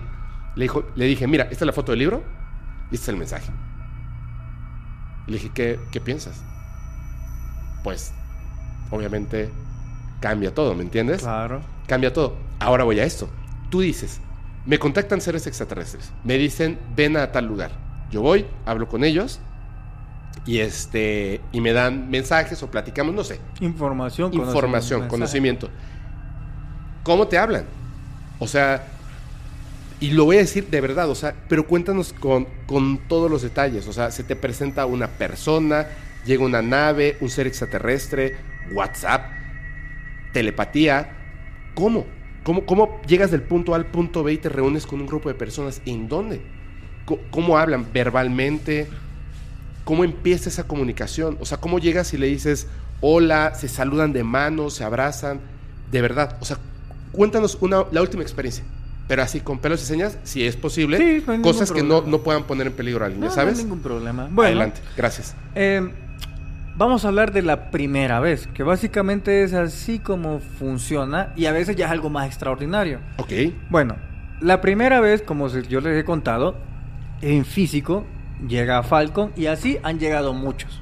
en físico, llegan a la ¿Así casa. se llama? ¿Sí? No, eh, Falcon. Eh, el- mi, mi mentor. Así se llama. eh, aquí Así le voy le a contar tú. otra. A ver. Porque es que esto nos va a llevar a otro punto. Ajá. Cuando él llega me dice, ok, soy Falcon, él me cuenta, ok. Pero a medida que me voy a reunir de nuevo con ellos, me doy cuenta que él se hace llamar Falcon, pero Falcon es una organización grande Ujú. de extraterrestres como W56. Sí. Y este es un punto de los reptilianos que quiero hablar. Breve les voy a decir.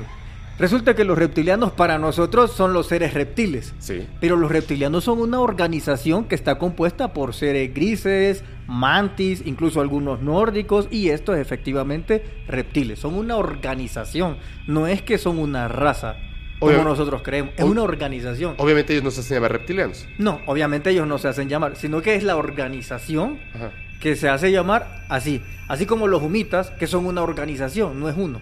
Pero nosotros los confundimos. O sea, y les damos el Por nombre de el reptilianos. aspecto. Ok. Es por el aspecto, pero es que nosotros, este es reptiliano, este gris, pero sucede que hay grupos de extraterrestres que trabajan en conjuntos. Muchos han escuchado relatos que un gris está con un nórdico o un nórdico con un reptiliano, o con- porque son organizaciones. Y de hecho, muchas de estas organizaciones que están en sus trajes poseen ese símbolo. Una A como una especie de planeta, he visto también. eh, he visto como un símbolo hebreo también una se parece mucho a la yod del hebreo que es la número 10 he visto símbolos de esos y esos ya te lleva a, de- a ver en los uniformes que a veces ocupan siempre ocupan una em- un emblema de qué organización somos son un cúmulo de organizaciones ¿Pero están aquí en la Tierra? algunos algunos están algunos vienen eh, aquí a hacer ciertos tratados pero así es como me doy cuenta que está esa organización Es que ya me. ay, bueno, a ver. Ya, síguele, es que ya me surgieron como 14 preguntas, pero a ver, Bueno, venga. ahora sigamos aquí. Entonces llega a la casa a primera vez. En la segunda ocasión, pero ¿cómo- llega a tu casa como tú lo invitaste. no, no, no, no me lo conté la vez pasada en el podcast. Ah, es el que llegó y te tocó la puerta. Sí, la primera vez. Entonces le estoy contando Ese que es Falcon. ese es Falcon. El que te empezó a hablar, pero no estaba moviendo la boca. Exacto. Entonces, Ay, perdón. los que no lo han visto, pues él llega y así han llegado muchos. Ayer yo les mostraba la- en los que estuvieron en la conferencia la imagen de un gris que se transforma en hombre o se puede transformar en mujer. Es trans. A ver. Sí.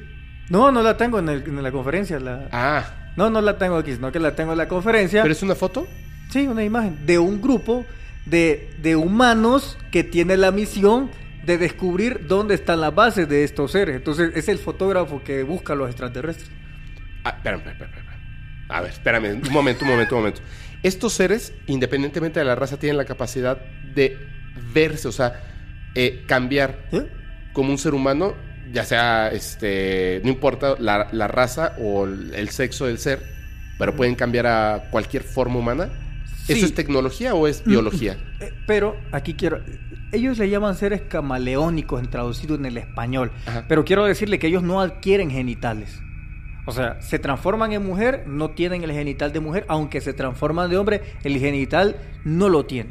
O sea, parecen. Sí, o sea, visualmente dice- Visualmente.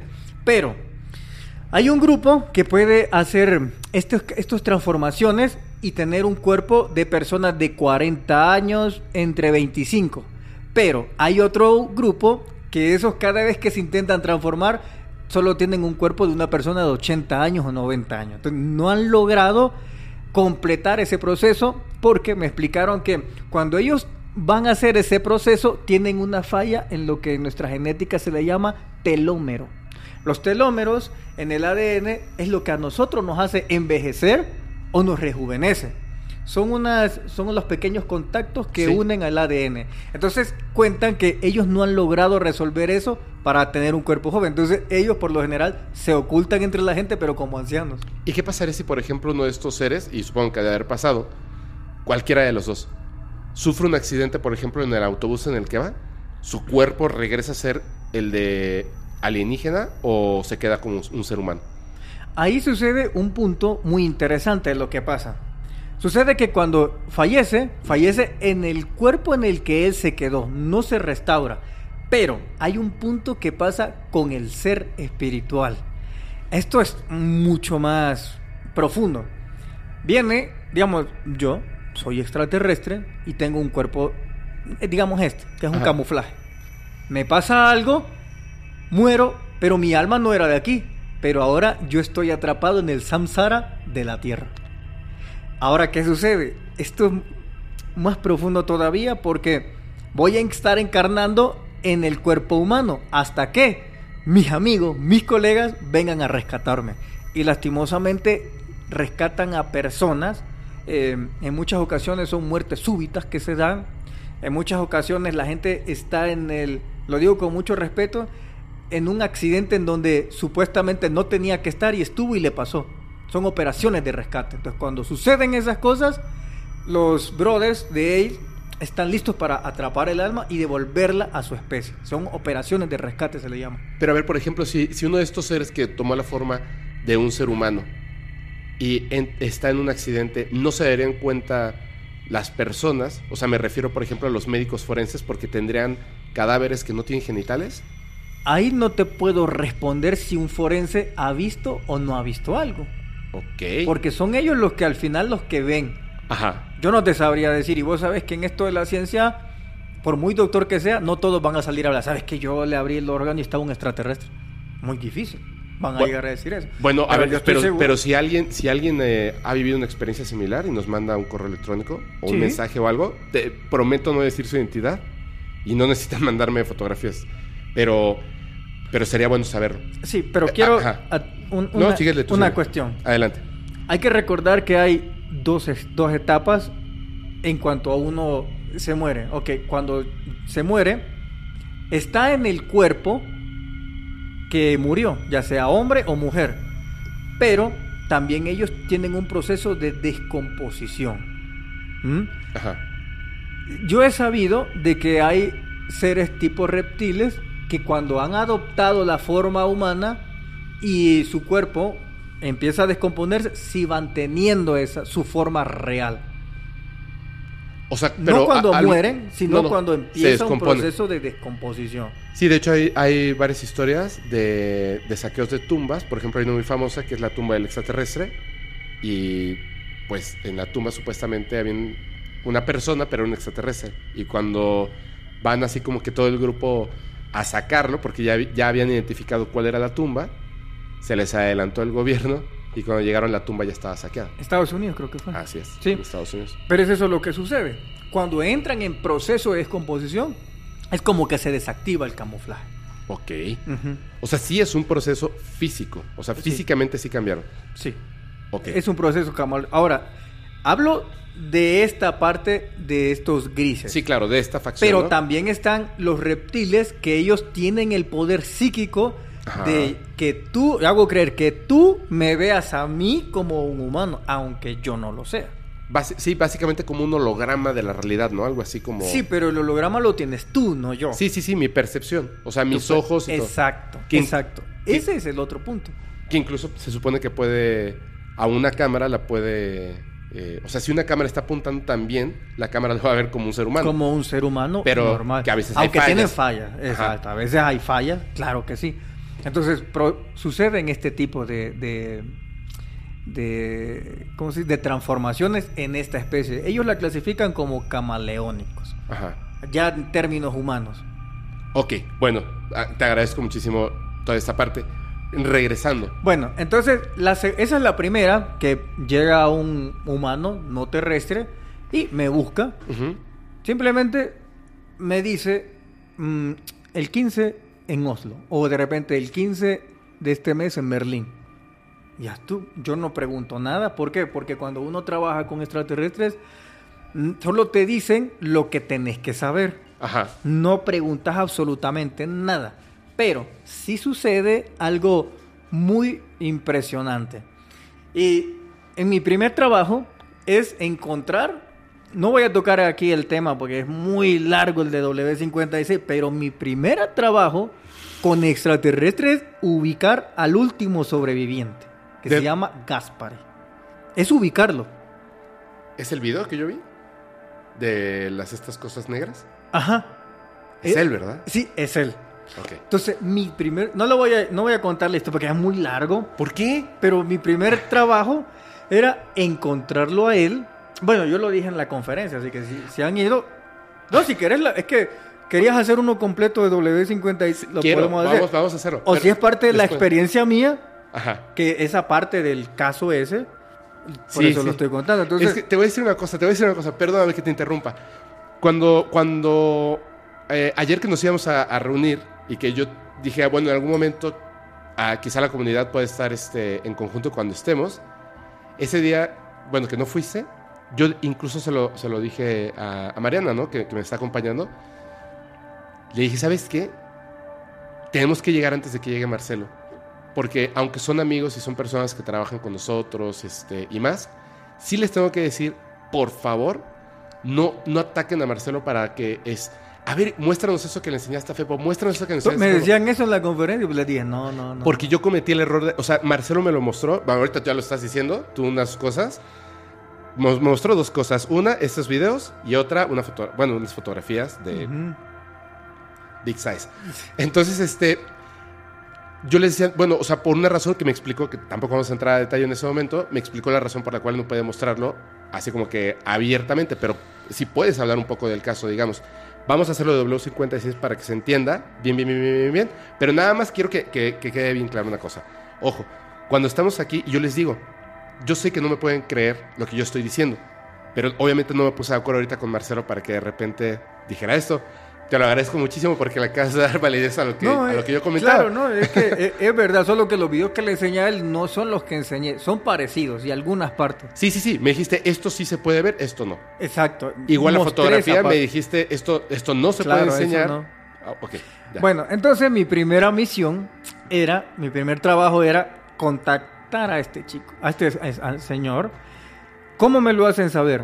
Ok, después de la primera eh, sesión que él se me presenta, vale, yo todavía no proceso todo. Ajá. En una ocasión yo estoy en el bosque, porque Suecia es lleno de bosques, voy caminando, me siento y de repente del bosque vuelve a salir él, Falcon, y me dice... ¿Caminando así? Yo estaba sentado y sale como de uno de los árboles. No vi si era un portal o no, solo vi que dio la vuelta y se vino a mí. Claro, yo me quedo en shock porque digo, ¿y este hombre qué y me impresiona cómo sale. Y no me ve a los ojos, solo se sienta a la par mía y me dice, ok, tu primera colaboración, ellos le llaman colaboración, yo le llamo trabajo, misión, algo así. Tu primera colaboración es encontrar a Gaspare de Lama en Italia háblale eh, de Sigir. Nosotros no podemos aparecer, después lo vas a saber. Se para y sigue caminando en el bosque, como es bien profundo el bosque, y ahí desaparece. Yo me quedo con eso. Digo, rayos, ¿y ahora cómo voy a hacer? Porque yo no hablo italiano. Yo me voy a internet y busco Gaspare de Lama, y yo veo que es una persona de avanzada edad. Y digo, rayos, ¿cómo hago? Y en eso son las cosas que le digo que se pasan bien mágicas. Veo mi Instagram y de repente veo una persona que es de Italia. Me dice, hola, yo soy italiana, era una chica, soy italiana, me dice, y eh, te saludo desde acá. Y le digo, oye, tú eres italiana, sí, ¿hablas italiano? Sí. ¿Hablas español? Sí. Y le dije, ¿podemos vernos? Y me dice, bueno, sí, ¿cuándo vienes? Ok, necesito un favor. Necesito que me contactes a este señor. Y le mando el nombre, Gaspar El Lama. Y ella intenta hablar. Y el señor, pues no quería. Me dice, no. Y en eso me recuesto en el sofá y digo, ¿cómo puedo hacer? Y en eso se me viene un flashazo que me nombraron esta persona que se llamaba Sigir. Sigir era el extraterrestre que era de sus mejores amigos. Y yo le digo, le vuelvo a hablar y digo, dile que me manda Sigir. Entonces le habla y le dice, oye, es que allá esta persona dice que lo manda Sigir. Y él dijo, dile que venga mañana. Ya, mañana. Perfecto. Ya tenía yo todo listo. Él le dio la dirección, cómo llegar. Y así es. Llego, nos vamos con ella y en un pueblecito muy bonito. Él nos atiende y él me amplía el espectro de cómo es trabajar con extraterrestres y cómo es la función. Fíjate, Para no, en, en el otro episodio, si hablamos de Oblación Sí, ya. voy a ahondar. Pero lo que les quiero decir es que hay estos extraterrestres contactan a distintas personas. Y fíjense el punto más especial y la manera de trabajar de los aliens. Él es un pintor, un- una persona muy espiritual. Y estaba el científico, no me acuerdo si se llamaba Bruno, no me recuerdo muy bien, pero era un científico. Entonces habían dos sobrevivientes. A mí me tocó ir por él. Ajá. La cuestión es que me doy cuenta de que el científico entró, hoy bien, a las naves. Sabe, supo, porque murió él en el 2012, el científico, supo cómo funcionaban las naves extraterrestres, convivió con ellos dentro de las naves, pero no tenía ni una prueba. Gaspar el Lama nunca estuvo dentro de eso, pero él era el único que podía tomar fotos, videos de todos los seres. Entonces es como que los aliens dijeron, ok, si te creen a ti porque eres científico, bien, no necesitas pruebas. Este no es científico, que tenga todas las pruebas. ¿Te imaginas la operación? El otro punto que tenían que cumplir era que durante 50 años no podían decir nada de eso. Estar callados. Y eso se cumplió, o o 60, algo así. Y eso se cumplió en el 2006, donde sale un libro, que ustedes lo pueden ver, se llama Contacto de Masa. Es decir, contacto de masa. Hasta el año 2006 es que se cumplía el trato que ellos podían hablar. Y es cuando estalla la bomba en Italia y, y salen los dos sobrevivientes que después me doy cuenta mediante él que eran 150 personas reclutadas entre políticos, pintores, barrenderos, de todos los extractos para una operación que bueno, después podemos hablar. Pero bueno, él me habla el espectro de cómo es trabajar con aliens. Entonces entendí, yo dije, ok, aquel me dirige, pero este señor ya me da una idea más clara de lo que voy a hacer. Perfecto. Y luego, en mi mente, fíjate, me pregunto, ¿y por qué si él trabajaba con extraterrestres, por qué entonces no se le presentan? ¿Por qué no se le lo más lógico? Y sin que yo me hice la pregunta hacia mí. Y le dice Gaspar el Ama a mi compañera, le dice, dile que yo tengo marcapaso y que cualquier emoción fuerte puedo terminar aquí mi ciclo. Y ella me traduce y yo me quedo frío porque digo, ¿y este señor tiene telepatía o cómo supo? Pero ahora entendí que los aliens por eso no se le presentaron, para no matarlo a él. ¿Me Para que no entiendes? se fuera a emocionar No fuera a demasiado o algo, ¿no? emocionar demasiado. De repente se saque de onda que hay, hay alguien en su casa, algo, Ujú. lo que sea. Exacto, exacto. O, sea, la- o tal vez la emoción de ver un amigo, de sentir un amigo. Él tenía retratos también de los aliens. De hecho, él es el único que aporta todo el material extraterrestre que se conoce de ese caso, porque él era el único que los podía fotografiar. El que fotografía este ser de un solo ojo y todo esto, ¿son sus fotos? Sí. Pero Él entonces- es el, el que puede fotografiar. Él, él es el que estuvo en el interior de la nave y tomó No, fotografías. el científico. pero, digo- pero él tiene fotos del interior de la nave, ¿no? El ser dentro de la nave. Ah, sí, sí, sí. No, pero ese lo tomó otro. Ok. Otro. Es que De los 150, de lo- ajá, ah, tenían de trabajos compartidos. O sea, cada uno cumplía una función. Incluso había otro que era el que rentaba casas para que estos vivieran ahí, porque habían unos muy humanos. Entonces, bueno, No, pero ya después vamos a hablar de esta porque es, es buenísimo. Es, es una de las cosas. la cuestión es que para terminar, claro, yo me entero y él me da unas recomendaciones y él me dice, mira, si tú vas a empezar, eh, lo primero, ya sabes la regla, no se dice más de lo que tienen que saber. No se cuestiona. Ajá. y otros cinco cosas más. Y tienes que respetar tu rol. Aunque tú conozcas a alguien más que sepas que él trabaja, no se habla sobre eso, pasan desapercibidos. Al menos, me dijo, que el destino los presente. Es decir, no que yo eh, vea un archivo y digo, ah, este es, y lo voy a ir a ver. No. Era como una regla de que si el destino te presentaba, ok, podías hablar. Porque además a lo mejor ellos van a hacer que coincidan, ¿no? Por alguna razón, puede ser. Pero entonces es como un trabajo. O sea, es como un trabajo. De hecho, está, está, está padre. Pero ahora viene la pregunta. ¿Tú qué recibes a cambio? créditos cósmicos. Entonces, no recibes en sí una paga monetaria, pero se llama créditos cósmicos.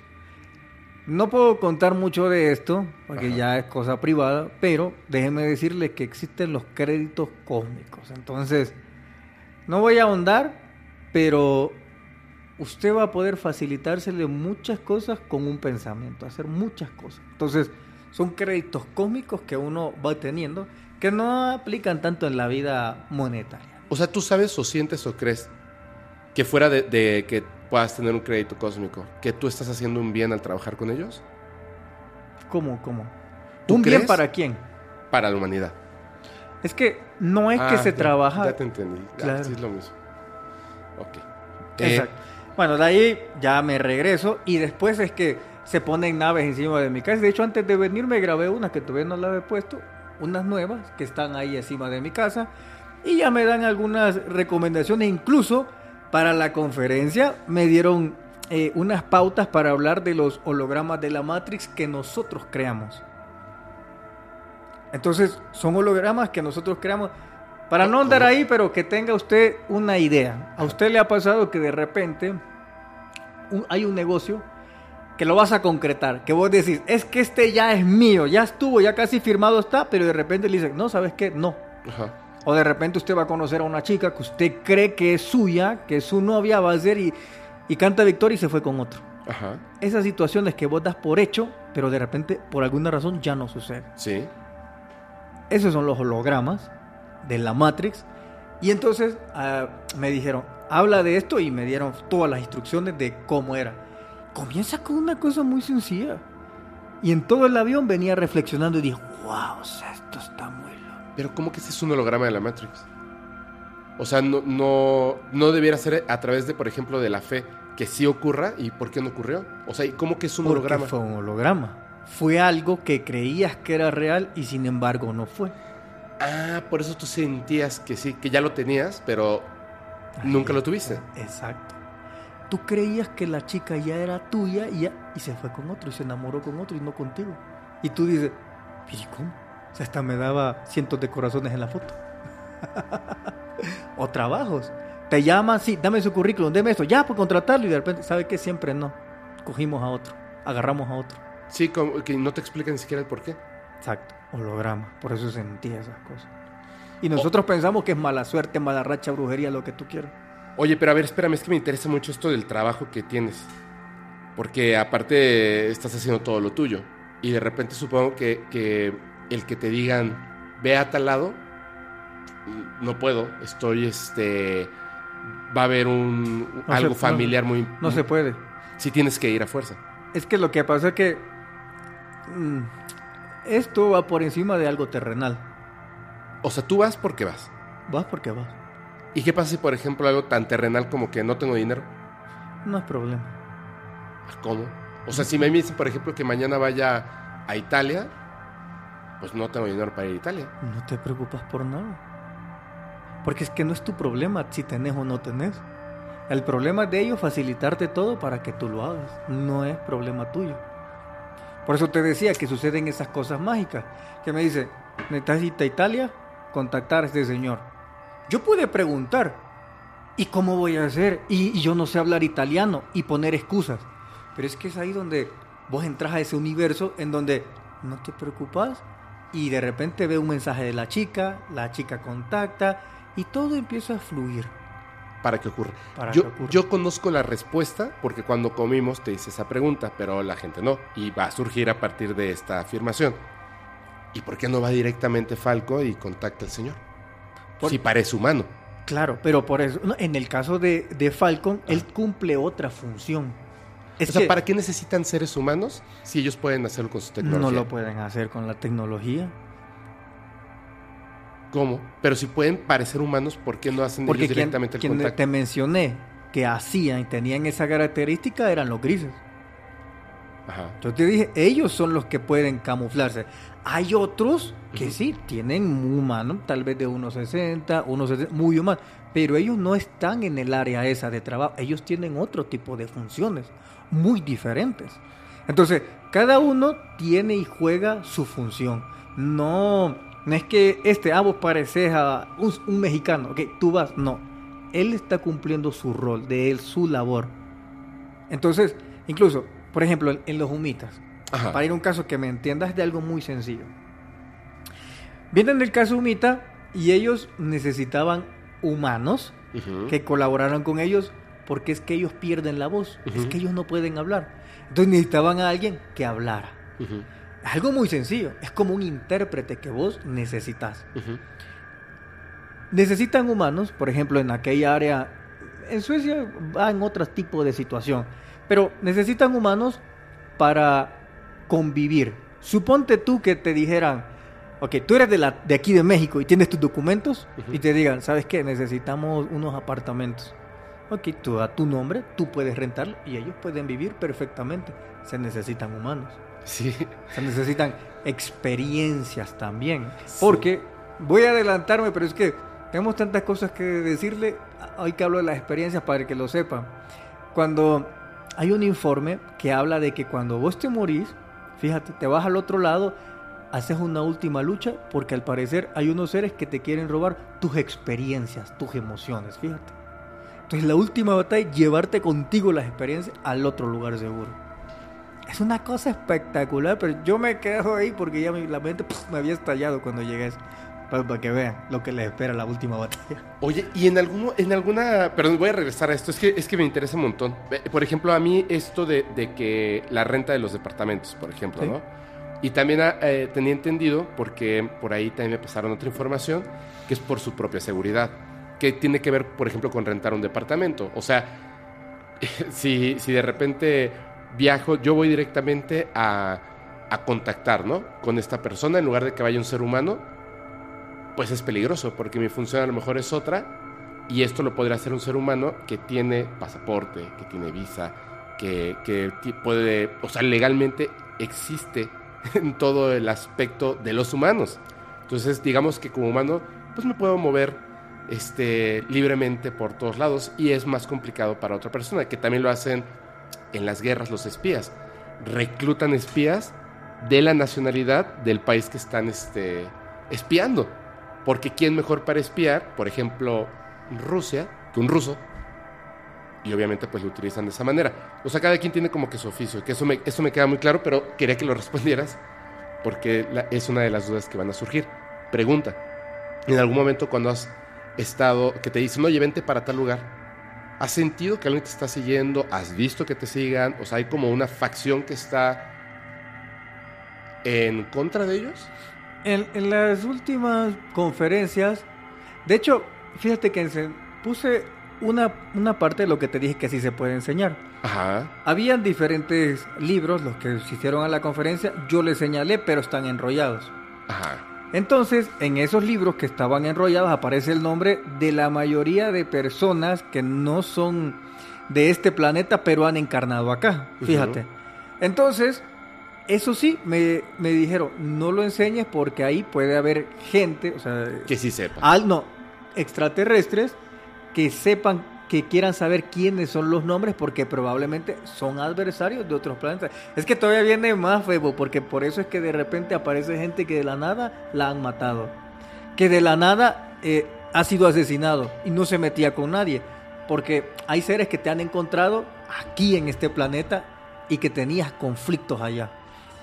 Entonces por eso aparece de repente gente muerta, pero no hay nadie, ningún asesino, solamente apareció.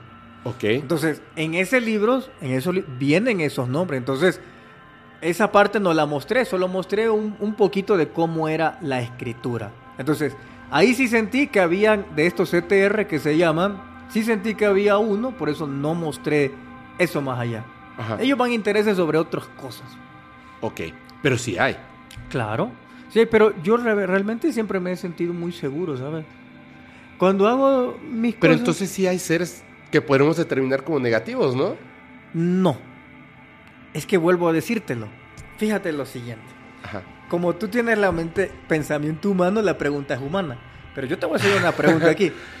¿Qué, ¿Qué, tal si yo soy, ¿cómo? ¿ETR? Va, suponete que vos y yo ahorita estamos en otro planeta. Ok. Ok, estamos en otro planeta. Hay un individuo en ese otro planeta que de repente él causó daño, ¿verdad? Sí. Él, supongamos que se dispara para huir, pero resulta que él logra filtrarse en otro planeta. Ok, la justicia te va a llegar. Entonces te van a ir a localizar al planeta donde vos estás. Te puede pasar que te maten Para nosotros con pensamiento humano, pobrecito, no se metía con nadie. No sabemos qué es lo que él hizo en ese otro planeta y por eso aquí lo vinieron a justiciar. ¿Me entiendes? Tu percepción humana es pobrecito, ¿cómo? Son malos, son negativos. Pero al saber la historia de lo que posiblemente hizo, no sea tan cierto. ¿Entiendes? Porque para nosotros hay un corte y un fin. Nacés es el inicio, morís es el fin. Pero hay otros tipos de conciencias en donde no es así. Vos seguís viviendo. De hecho, está el concepto de que vida solo hay una. En el caso humano terrestre, aquel que cree en la reencarnación le llamamos recuerdo de una vida pasada. Pero ellos plantean que eso no es así como se debe de tratar. Plantean de que vida solo hay una. Lo que sí hay son vivencias.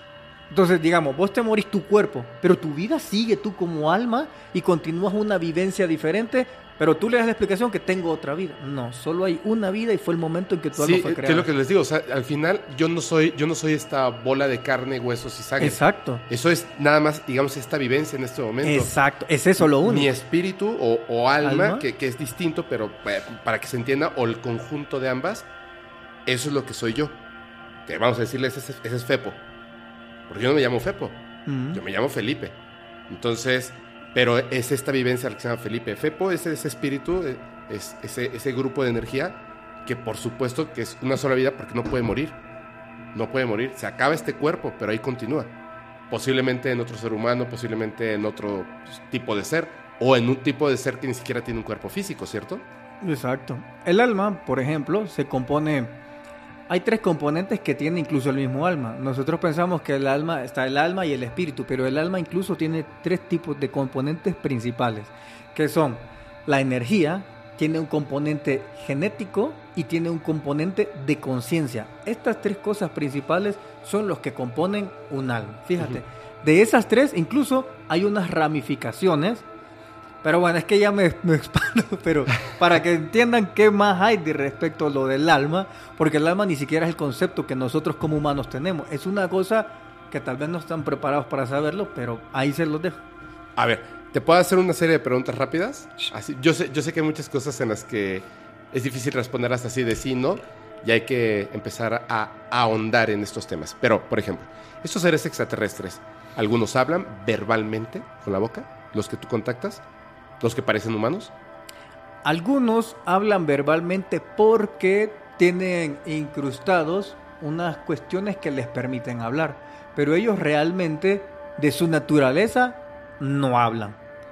Ellos no tienen eso, pero en ocasiones sí tienen algunos una especie de aparatos con los que ellos pueden hablar. Su voz no es como la nuestra, como se escucha en cuerdas bucales. Más bien se escucha como lento, como robótico, más o menos. Pero sí lo logra. Como la voz que, que le hablaba por teléfono y dejaba los mensajes con Stan Romanek. Que es una. ¿Va? O sea, inmediatamente dice eso no es un ser humano. Exacto. Entonces, posiblemente este ser es telepático al 100%, pero ocupa un aparato que es lo que le permite hablar y comunicarse con alguien que tal vez tiene demasiado adormecido o bloqueado la telepatía, entonces necesitas comunicarte en eso. Pero tú notas cuando alguien te habla robótico que esa persona no puede hablar, tú lo notas. ¿Tienen sentido del humor? Sí, algunos. Pero no se ríen, solamente sonríen así. Pero el sentido del humor lo desarrollan a partir de el conocimiento de cómo funciona una sociedad. Como esta. Sí, entonces a partir de que tienen el conocimiento de cómo funciona una sociedad o una cultura, se desarrollan un sentido del humor. Pero si no tienen conocimiento de esa cultura, ellos no tienen el sentido del humor, sino que es como algo que desarrollan. Pero creo que es bastante lógico, porque por ejemplo, yo soy salvadoreño, vengo aquí y de repente dicen un chiste, yo no sé, se supone que le dan un chiste del PRI. Ajá. yo no entiendo qué quiere decir. O de repente veo que me hacen así como vos dijiste, o los cuernitos. Yo no soy de esta cultura. ¿Eso te hicieron? No, no, yo te ah. estoy diciendo que te hagan el símbolo del cuernito y cualquier mexicano de ¡ay! se pongan a reír. Yo no sé, no tengo conocimiento, no me puedo reír porque no entiendo. Entonces, hasta que ellos se, eh, se sumergen en, tal cultura, entienden, desarrollan el sentido del humor. Entonces ellos puede ser que, que se rían de un chiste que tú no comprendas en absoluto, que sea solamente de... Entre ellos. Ajá. Yo los he visto sonreír entre ellos. Pero no sé ¿en qué se basa el chiste? ¿Ellos regresan a, a su planeta? En el- en Es que hay unos que ya viven aquí. Por eso, pero eso, eso sé. Sé que hay unos que ya viven aquí. De hecho, podría decirse que son terrestres, ¿no? Que nacen incluso algunos aquí. Pero hay algunos que regresan a su planeta, ¿cierto? En cada ciertos años, Ajá. sí, regresan, cada ci- ciertas eras.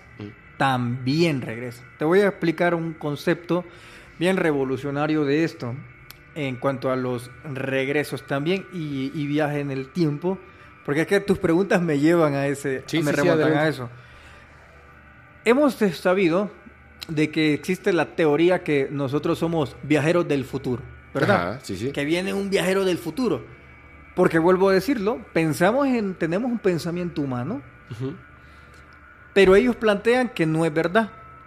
Que hay viajeros del pasado que vienen aquí al presente. Que no es que vienen del futuro. Vienen del, pre- del pasado, vienen aquí al presente. Esa cara puse yo. Pe- Pero ¿por qué podrían viajar del pasado al Aquí futuro? te va la respuesta. A ver. La respuesta de todo esto es que están los UPART, Ajá. que esas son muestras de tecnologías, de situaciones que pasaron anterior, de, ci- de civilizaciones que desarrollaron ese tipo de tecnología. Una tecnología que estaba mucho más avanzada, como los atlantes, que lo que vivimos ahora. Entonces sucede que en ese pasado, de ese entonces, ellos vienen a ver, viajan al futuro, que somos nosotros. Es decir, ellos están en el pasado, ¿quién es el futuro? Nosotros. Ajá. Entonces, ellos vienen, viajan al, al para nosotros. Presente. Sí, Ajá. pero para nosotros vienen del pasado. Ok. ¿Me entiendes? Cuando tenían esa tecnología. No, es que si el pasado es pas- el, el tiempo es muy continuo y repetitivo, porque Pero, es que pero tienen una tecnología que les permite viajar hacia adelante sí, al futuro. y nosotros no. Nosotros como presente, como Ajá. este tiempo presente, Ajá. Sí, pero la élite, no las personas normales. Pero aquí te voy a dar la respuesta. Ajá, sí, terminar Ujú. la idea. Entonces, ¿qué hacen ellos? Cuando ellos ven o más o menos calculan que algo va a pasar en, en el pasado aquel Ajá. de ellos, viajan al futuro de ellos, que Ujú. digamos que puede ser el presente. Digamos, eh, hablemos de alguna enfermedad X. Ujú. Suponete que esta civilización dice, ok, algo, veamos si algo puede pasar en 100 años, viaja 100 años. Del pasado, vienen acá, hay caos. ¿m? Avisan que hay caos, pero estas especies, estas razas, pueden irse a otros planetas. Vamos a vernos en el calendario azteca, fíjate. Ellos, han vi- ellos vieron que según el calendario azteca hubieron cuatro civilizaciones que han perecido. Si tú lo has visto, ya sea terremoto, fuego, etcétera, etcétera. Tú ves ahí que hay un bucle, algo repetitivo, un bucle del tiempo porque esta civilización nació, murió, la otra nació, murió, nació, murió, nació, murió. Entonces, ellos ven que nosotros estamos atrapados en ese bucle del tiempo. Fíjate. Entonces, estos que viven del pasado, los que tenían tecnología, los que de los que eh, se muestran apart, Ujú. estos, cada vez que va a haber un tipo de tragedia o de algo así, alistan su civilización y se van. Por eso es que vas a escuchar que muchas, muchos extraterrestres dicen que ellos en un pasado vivieron aquí en la Tierra. ¿Mm? Porque son de aquí. Entonces, cuando ellos ven cada vez que va a pasar una catástrofe, un caos, desaparece. Pasa el caos, regresa. Pero ¿por qué no podrían venir? Oh, a ver. No, también vienen de, del futuro, pero la pero, nueva- son, pero son seres humanos entonces. Del pasado, pero son seres humanos. algunos. Ajá. Como aquí hablamos exacto del, del viaje del futuro. Estos, sí, aunque, como te acabo de decir, están aquí en la Tierra, Ajá. ¿verdad? Esta civilización. Pero estos se van cada caos, cada cosa que pasa, se van. Allá tienen nuevas personas, nacen en otros planetas, regresan. ¿Qué son? Como extraterrestres entonces. Porque esa generación ya nace allá. Es como Pero lo- se llevan a millones de personas. No es que ellos carguen como millones de personas. Ellos hacen como lo que hicieron los mayas. Por ejemplo, los mayas también tenían un problema de tiempo. Ajá. Este, a mí me apasiona este tema. La cuestión es que los mayas, si vos te empezás a ver y solo comparás todas las civilizaciones que estaban acá Los mayas son los únicos que se prepararon para no vivir aquí, sino para calcular el tiempo. Ellos tenían una obsesión con el tiempo. Sí. Son los únicos que miren. De hecho, uno de sus máximos símbolos es el cargador del tiempo. No sé si lo conoces. Que tiene una cosa aquí atrás. El car- Ellos estaban obsesionados por conectarse a su propio tiempo. ¿Mm? ¿Y qué hace ellos? Cuando ellos ven que va a aparecer eh, alguna situación, ya sea, hablemos de tal vez una colonización, una sequía, terremotos, curiosamente los que desaparecen únicos son los mayas. Sí. Y qué curioso todavía que quienes desaparecen son desde el territorio que hoy conocemos como México, El Salvador y Guatemala. O sea, los mayas de nosotros también desaparecieron, solo los mayas, nadie más. Entonces, ellos tienen la explicación de que no es que vienen grandes naves, ocupan portales. Sí. De hecho, de hecho, bueno, la- este, para los que no sepan, yo vivo en la ciudad de Mérida, en Yucatán, Ah, sí, que sí. Es, es una de las cunas de los mayas. Hace poco fuimos a Chichen Itza y eh, yo, les, yo estaba explicando y platicando porque es algo sabido, sin embargo, ante la realidad, la explicación a mí nunca me ha convencido. Y me refiero a la explicación de la arqueología. Porque cuando tú empiezas a ver estos vestigios que no solamente son en Yucatán, y no solamente es Chichen Itza, está Uxmal, está... Uf, o sea, hay un chorro. Y estoy hablando solamente de un estado, de la República Mexicana, pero esto llega hasta Guatemala y, y más. O sea, es, es una cosa gigantesca. Era una... No era una ciudad, era, digamos, como que un territorio, como si fuera un país entero. Solo los mayas, solo los mayas. Estamos calculando una, o sea, estamos pensando en una cantidad de personas enorme. Estamos hablando, o sea, así corto, dos millones. Así en pequeño. Eran muchas personas. Cuando llegan y que está la conquista, sí habían mayas, pero había un puñado. O sea, en realidad, en la cantidad de personas, habían pocos. Entonces, por ejemplo, en Yucatán se dice que se fueron por las, por las este, Cenotes. los cenotes, las Ah, grutas y todo eso. Xibalba. Ajá. Pero yo siempre digo, aquí es donde, a ver, la lógica. O sea, sí hemos encontrado eh, cementerios mayas, pero son de antes de que se fueran. ¿Cómo, cómo una ciudad, en, bueno, ya ni siquiera el territorio, una ciudad, Chichen Itza, que estuvimos allá y yo les decía, piensen en esto, ¿no? O sea, esto como metrópoli, o sea, con la gente yendo, viniendo, mercaderes y de repente, vámonos. Y no dejaron pero ni un huesito. ¿Cómo lo hicieron? O sea, no me cabe en la cabeza. No, es que se fueron y llegaron hasta la zona de no sé qué. Manches, a pie. O sea, a pie, de verdad, o sea, por sentido común. No se enfermaron bebés, ancianos, gente que no podía caminar. O sea, no fueron dejando restos de comida, heces, huesos, nada. Por lo menos hubieran existido un éxodo como el de la Biblia, que Moisés saca Por al pueblo de Egipto con dos millones. Eh, por- Hubiera existido el relato. Exactamente. Y además, o sea, entonces, pero quieren explicarlo de esta manera y no me cuadra. Y sin embargo, escucho muchas historias, o sea, eh, esto yo ya lo sabía porque yo ya lo había escuchado en tu, en tu canal, pero ya lo había escuchado a otras personas. Es que no se fueron a otro territorio en el planeta Tierra, se fueron a otro planeta. Ujú. ¿Cómo? Mm, tampoco me queda claro. Digo, ahora que dices que, que puede ser a través de un portal. De hecho, se fueron en Saturno, es donde tienen la primera base. Los invito a ustedes que googleen en Saturno y ponen el hexágono de Saturno. Ah, sí, Entonces, sí, sí. ahí ustedes van a ver que es de las primeras estaciones y paradas que ellos hacen. Ahí, en el hexágono de Saturno, creo que.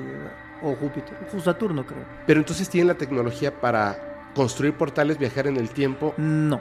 Tienen la. Tenían Ajá. la inteligencia para calcular dónde iban a salir los portales e irse.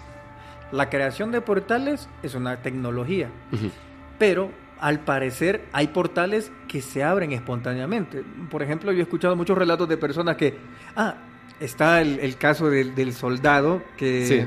Ya, ya sabes que aparece en el Zócalo y estaba allá en Filipinas. Sí. Entonces aparecen pequeños portales así al azar o personal que de repente están en un lugar y de repente se teletransportan a otro lugar. Sí, que Entonces, además lo, lo encierran y, y se, pues, se, se muere ahí porque no podían hablar el idioma. Exacto. Y él no podía explicarles que... ¿Qué había pasado? Sí, se durmió cuando despertó, estaba en México. Y está con la vestimenta de allá. Sí, Entonces pasan esto, este tipo de hechos. Entonces, no es que tenían la tecnología para crearlo, sino la inteligencia para calcularlo. Porque ellos hacían grandes cálculos. Eso es lo que ellos buscaban realmente. El cálculo de los tiempos, del, del portal, del tiempo que al mismo tiempo lo iba a reconectar al tiempo de ellos. Entonces sabían que su tiempo se acababa, calcularon el portal y dijeron, bye, vámonos todos. Vámonos. Exacto. Y se fueron. Pero, a ver, espérame, espérame. ¿Pero por qué razón entonces no podrían viajar del futuro al presente? No, es que yo no he dicho que no se puede. Yo te dije de que esa es una teoría la que se nos dice. Por eso Ajá. te dije, esto es revolucionario. Porque lo que no habíamos tomado en cuenta es que estos también viajan del pasado aquí al presente. Eso fue lo que te dije. Pero entonces sí pueden haber visitantes del futuro. Por supuesto que también pueden haber visitantes del futuro. ¿Y tú sabes si hay visitantes del futuro? O sea, ¿te han dicho algo alguna vez? No lo sé. Lo que sí te puedo, lo que sí sé es que sí hay almas que vienen del futuro. Eso sí Ajá. hay. Hay almas que las de un futuro son enviadas acá y son los que le dan impulso a una sociedad con un pensamiento. Por eso hemos escuchado que hay personas que dicen, este viene demasiado adelantado en su tiempo, como Nikola Tesla, como otros más. Entonces, sí hay almas que vienen del futuro aquí a darnos ese impulso, ya sea tecnológico, de conciencia, cualquier cosa. Ok. No sé si lo contaste, sí, lo contaste en el primer capítulo. Creo, espero no regarla. De este objeto, que era como un papel que se desdoblaba Ajá. y te mostraba pues ciertas cosas de tu vida, ¿no? Ajá. ¿Alguna vez has tenido la, mm, la idea de obtener alguno de estos objetos que físicamente poseerlos tú? No. ¿Por qué? no ha nacido en mí. Solamente es que es como que, a ver, por ejemplo, yo que hago contenido, un ejemplo. Tú tienes una cámara chévere, no nace en mí pedírtela, ni siquiera comprarla. Simplemente es que yo estoy enfocado en mi labor. Aunque yo pueda ver cosas ahí como la que te conté que hay una que vos la tocas y al tocarla, que es como táctil, las imágenes se proyectan en tu mente. Todo eso. Me sorprende, pero no es que... En eso se ocupa, en esos trabajos tenés otra conciencia, no es el deseo humano de lo quiero poseer, me gustaría tenerlo. No. De hecho, ni siquiera soy decir, te puedo mostrar mi teléfono que es creo que del 2010 y ese ando llevando. Entonces, no es que no nacen esos sentimientos así, ¿sabes? No los nacen. Listo, hicimos una brevísima pausa porque este... Teníamos agua en los riñones.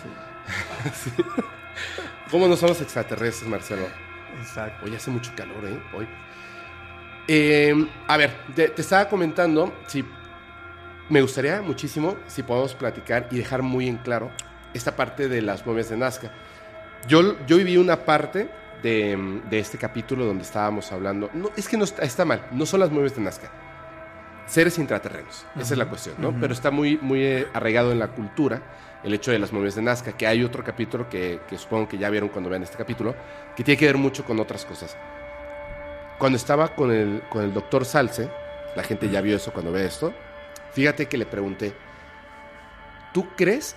O sea, mm, si son extraterrestres, no son extraterrestres, no importa, pero tú crees que estos seres que tú estudiaste, que estudias, todo eso, puede ser que en lugar de ser extraterrestres sean seres que viven bajo tierra, intraterrenos y que existan seres vivos el día de hoy?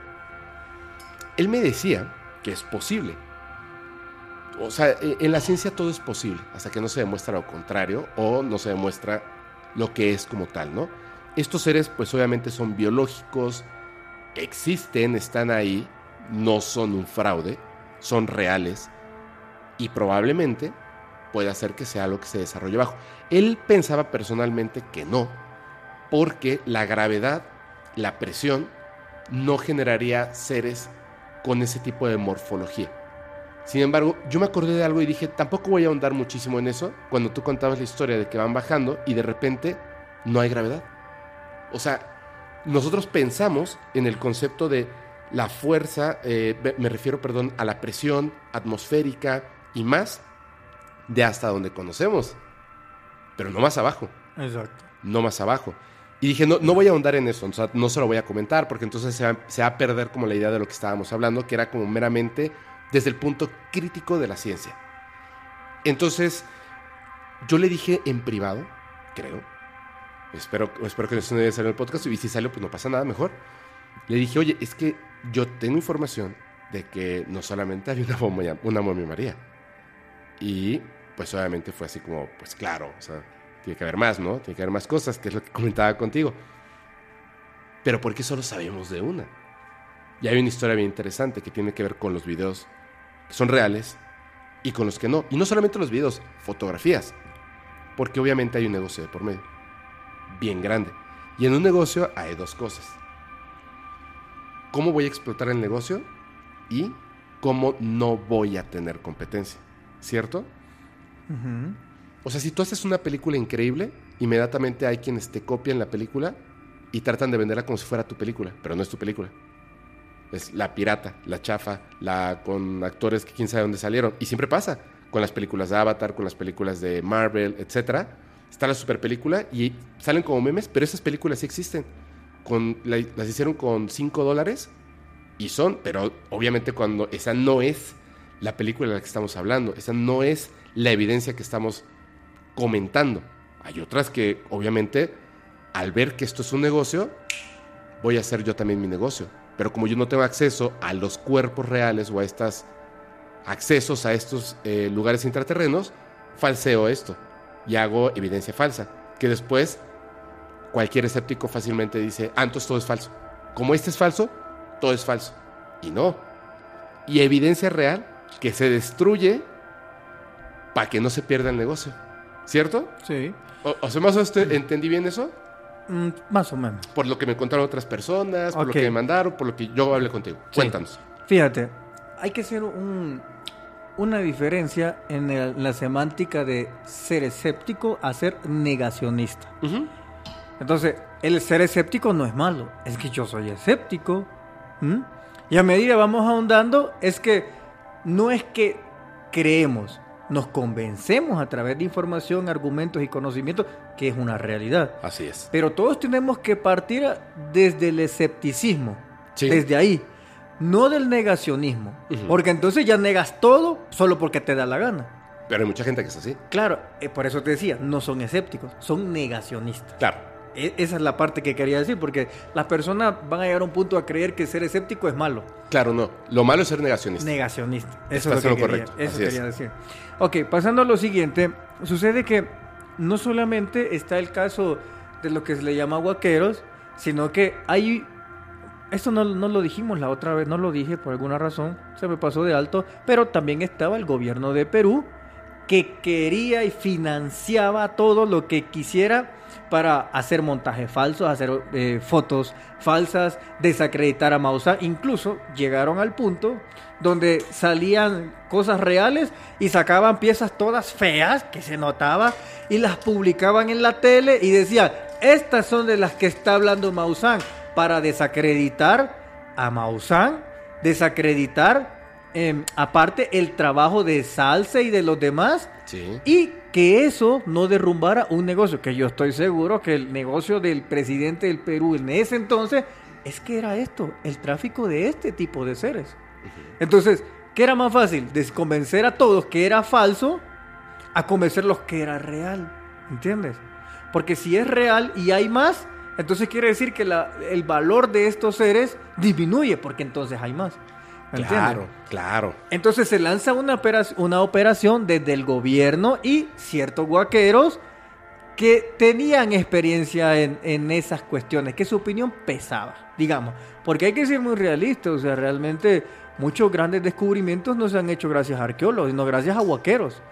¿Mm? Entonces, el guaquero, como no tiene validez, porque allá se toma como un delincuente, ahí llega el arqueólogo a lucirse. Y dice, yo lo descubrí. Oye, feo decir, el guaquero lo descubrió. No, es el arqueólogo lo que lo tiene que hacer.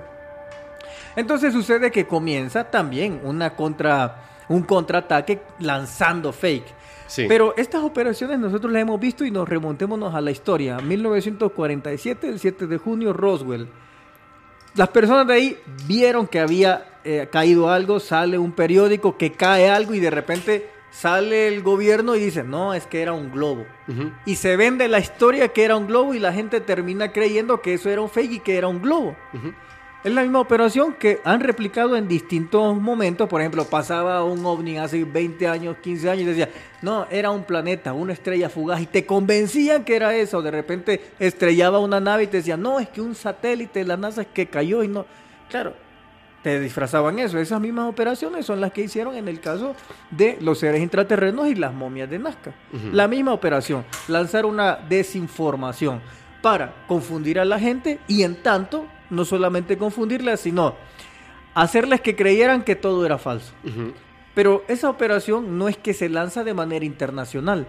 Es que al gobierno de Perú no es que le interesara qué opina un mexicano, le interesaba qué opinan los peruanos. Entonces la campaña masiva se da ahí. Claro, por redes sociales salta. Pero realmente la campaña masiva se hizo dentro de, desde el gobierno, porque nosotros escuchábamos a voceros que estaban dentro del Ministerio de la Cultura, que pertenece al gobierno, ellos desacreditando las cosas. Sí. Diciendo que porque habían analizado una foto, fíjate, la prueba científica de ellos analizaron una foto.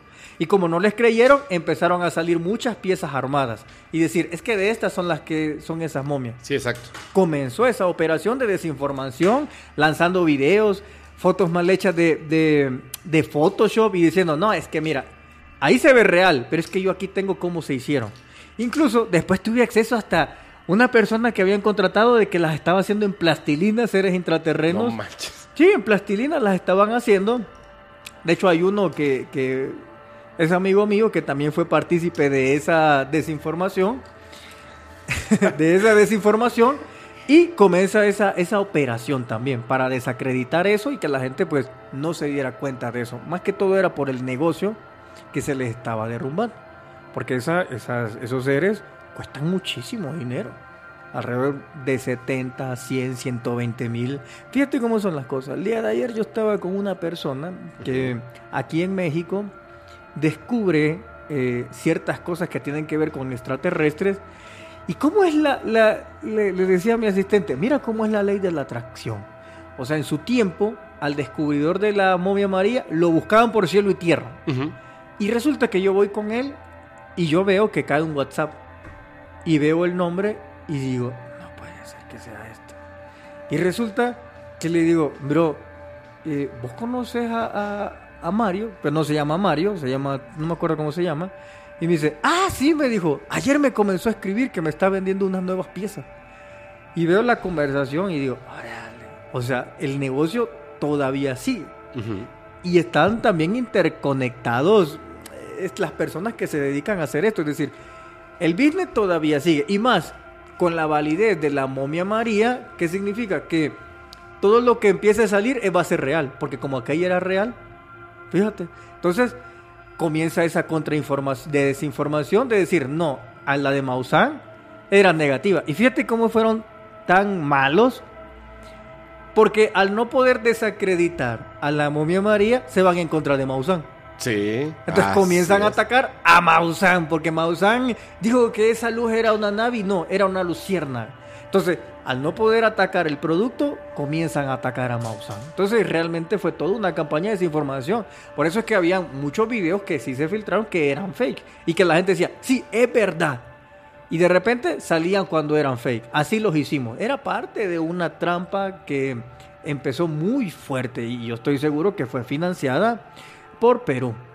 Mira, eh, sin decir sin decir nombres y apellidos y sin decir este, empresas, esto es lo que, de hecho, cuando, cuando salió este capítulo, imagínense esto, a mí me contactó una persona desde Perú y se tomó la libertad de, de buscar información, bueno, no buscar, ya la tenía, de subir videos, fotos, compartirme un enlace específicamente, un, así, una carta que la verdad es que yo dije, bueno, me, la voy a leer así rapidísimo.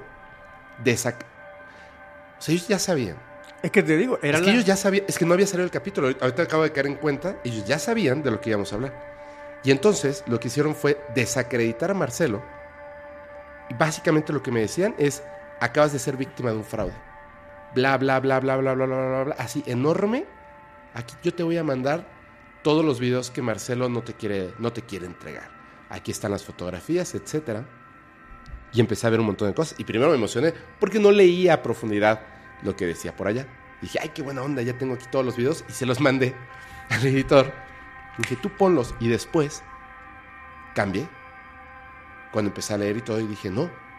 Pero ya, ya, estaba, ya estaba arriba el video, o sea, ya se iba a estrenar y empecé como, ¿qué, ¿qué, vamos a hacer? ¿Qué vamos a hacer? ¿Qué vamos a hacer?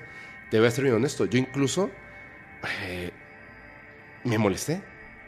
Y entonces le mandé un mensaje a Marcelo. Y le dije, Marcelo, necesito hablar contigo así, urgentemente. Y me dijo, márcame, bro. Y le marqué y le dije, oye, ¿qué onda con esto? Y me dijo, sí, sí, yo te dije que no te los mandaba estos videos porque algunos son falsos. Entonces hay que ser muy cuidadoso porque bla, bla, bla, bla, bla. Y de repente hizo como cortocircuito porque yo inmediatamente, obviamente tengo que estar como en la parte escéptica de no. Marcelo me está diciendo esto porque no quiere aceptar que bla, bla, bla, bla. Y te dije, Marcelo, pero es que, o sea, yo sí creo en ti, pero necesito evidencia. Y Marcelo en ese momento me mandó videos grabados con otro celular de las conversaciones en Instagram.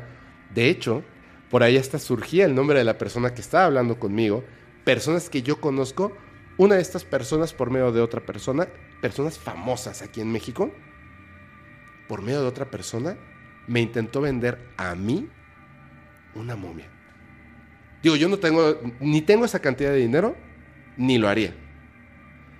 Sí hay un negocio ahí, pero no solamente desde ese punto. Yo le preguntaba al doctor Salce, yo le preguntaba a muchas personas que están involucradas en esto, ¿por qué no, o sea, por qué estos científicos, por qué estos arqueólogos, antropólogos, paleontólogos, etcétera, ¿no? Yo supongo que eh, lo que conocemos y que vimos en esa conferencia, donde yo, yo hubiera explotado.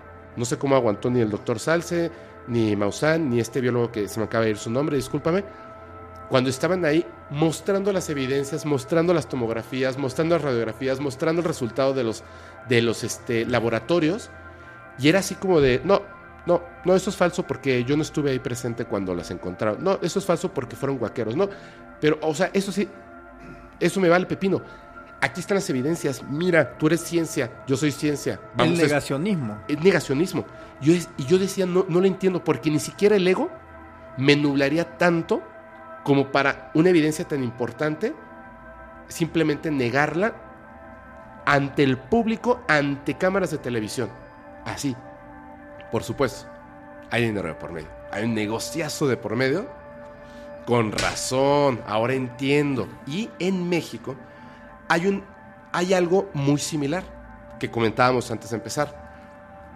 Sí hay, de hecho yo les he contado de cuando hace dos o creo que dos sexenios o tres, un documentalista mexicano, un antropólogo, le enseña que hay unas piezas que están en un lugar, de hecho en... Michoacán. No, no, no, en el sureste mexicano. Ah. Y le, le enseña, ya hicieron todos los estudios pertinentes y ahí no solamente está la imagen de seres extraterrestres, naves, sino que además hay piezas de cosas que tienen que ver con tecnología no humana. Y entonces consigue un financiamiento inmediatamente desde el gobierno de México. No sé cómo lo logró, pero como que, ok, te vamos a apoyar hacia adelante. Y consigue financiamiento de Estados Unidos. Se una coproducción México-Estados Unidos. Filman, no graban, filman el documental y de repente el que era el productor de Estados Unidos, tal cual, toma el material y se lo lleva y no hay película. O sea, una película cuesta un dineral. Y estaban, o sea, habían gobiernos ahí y no, cállense todos. Y yo como, ¿por qué? Y de repente empiezan a llegar estas fotografías, videos de personas que me dicen, oye, yo tengo esto, te lo entrego para que lo estudies, pero ven por él.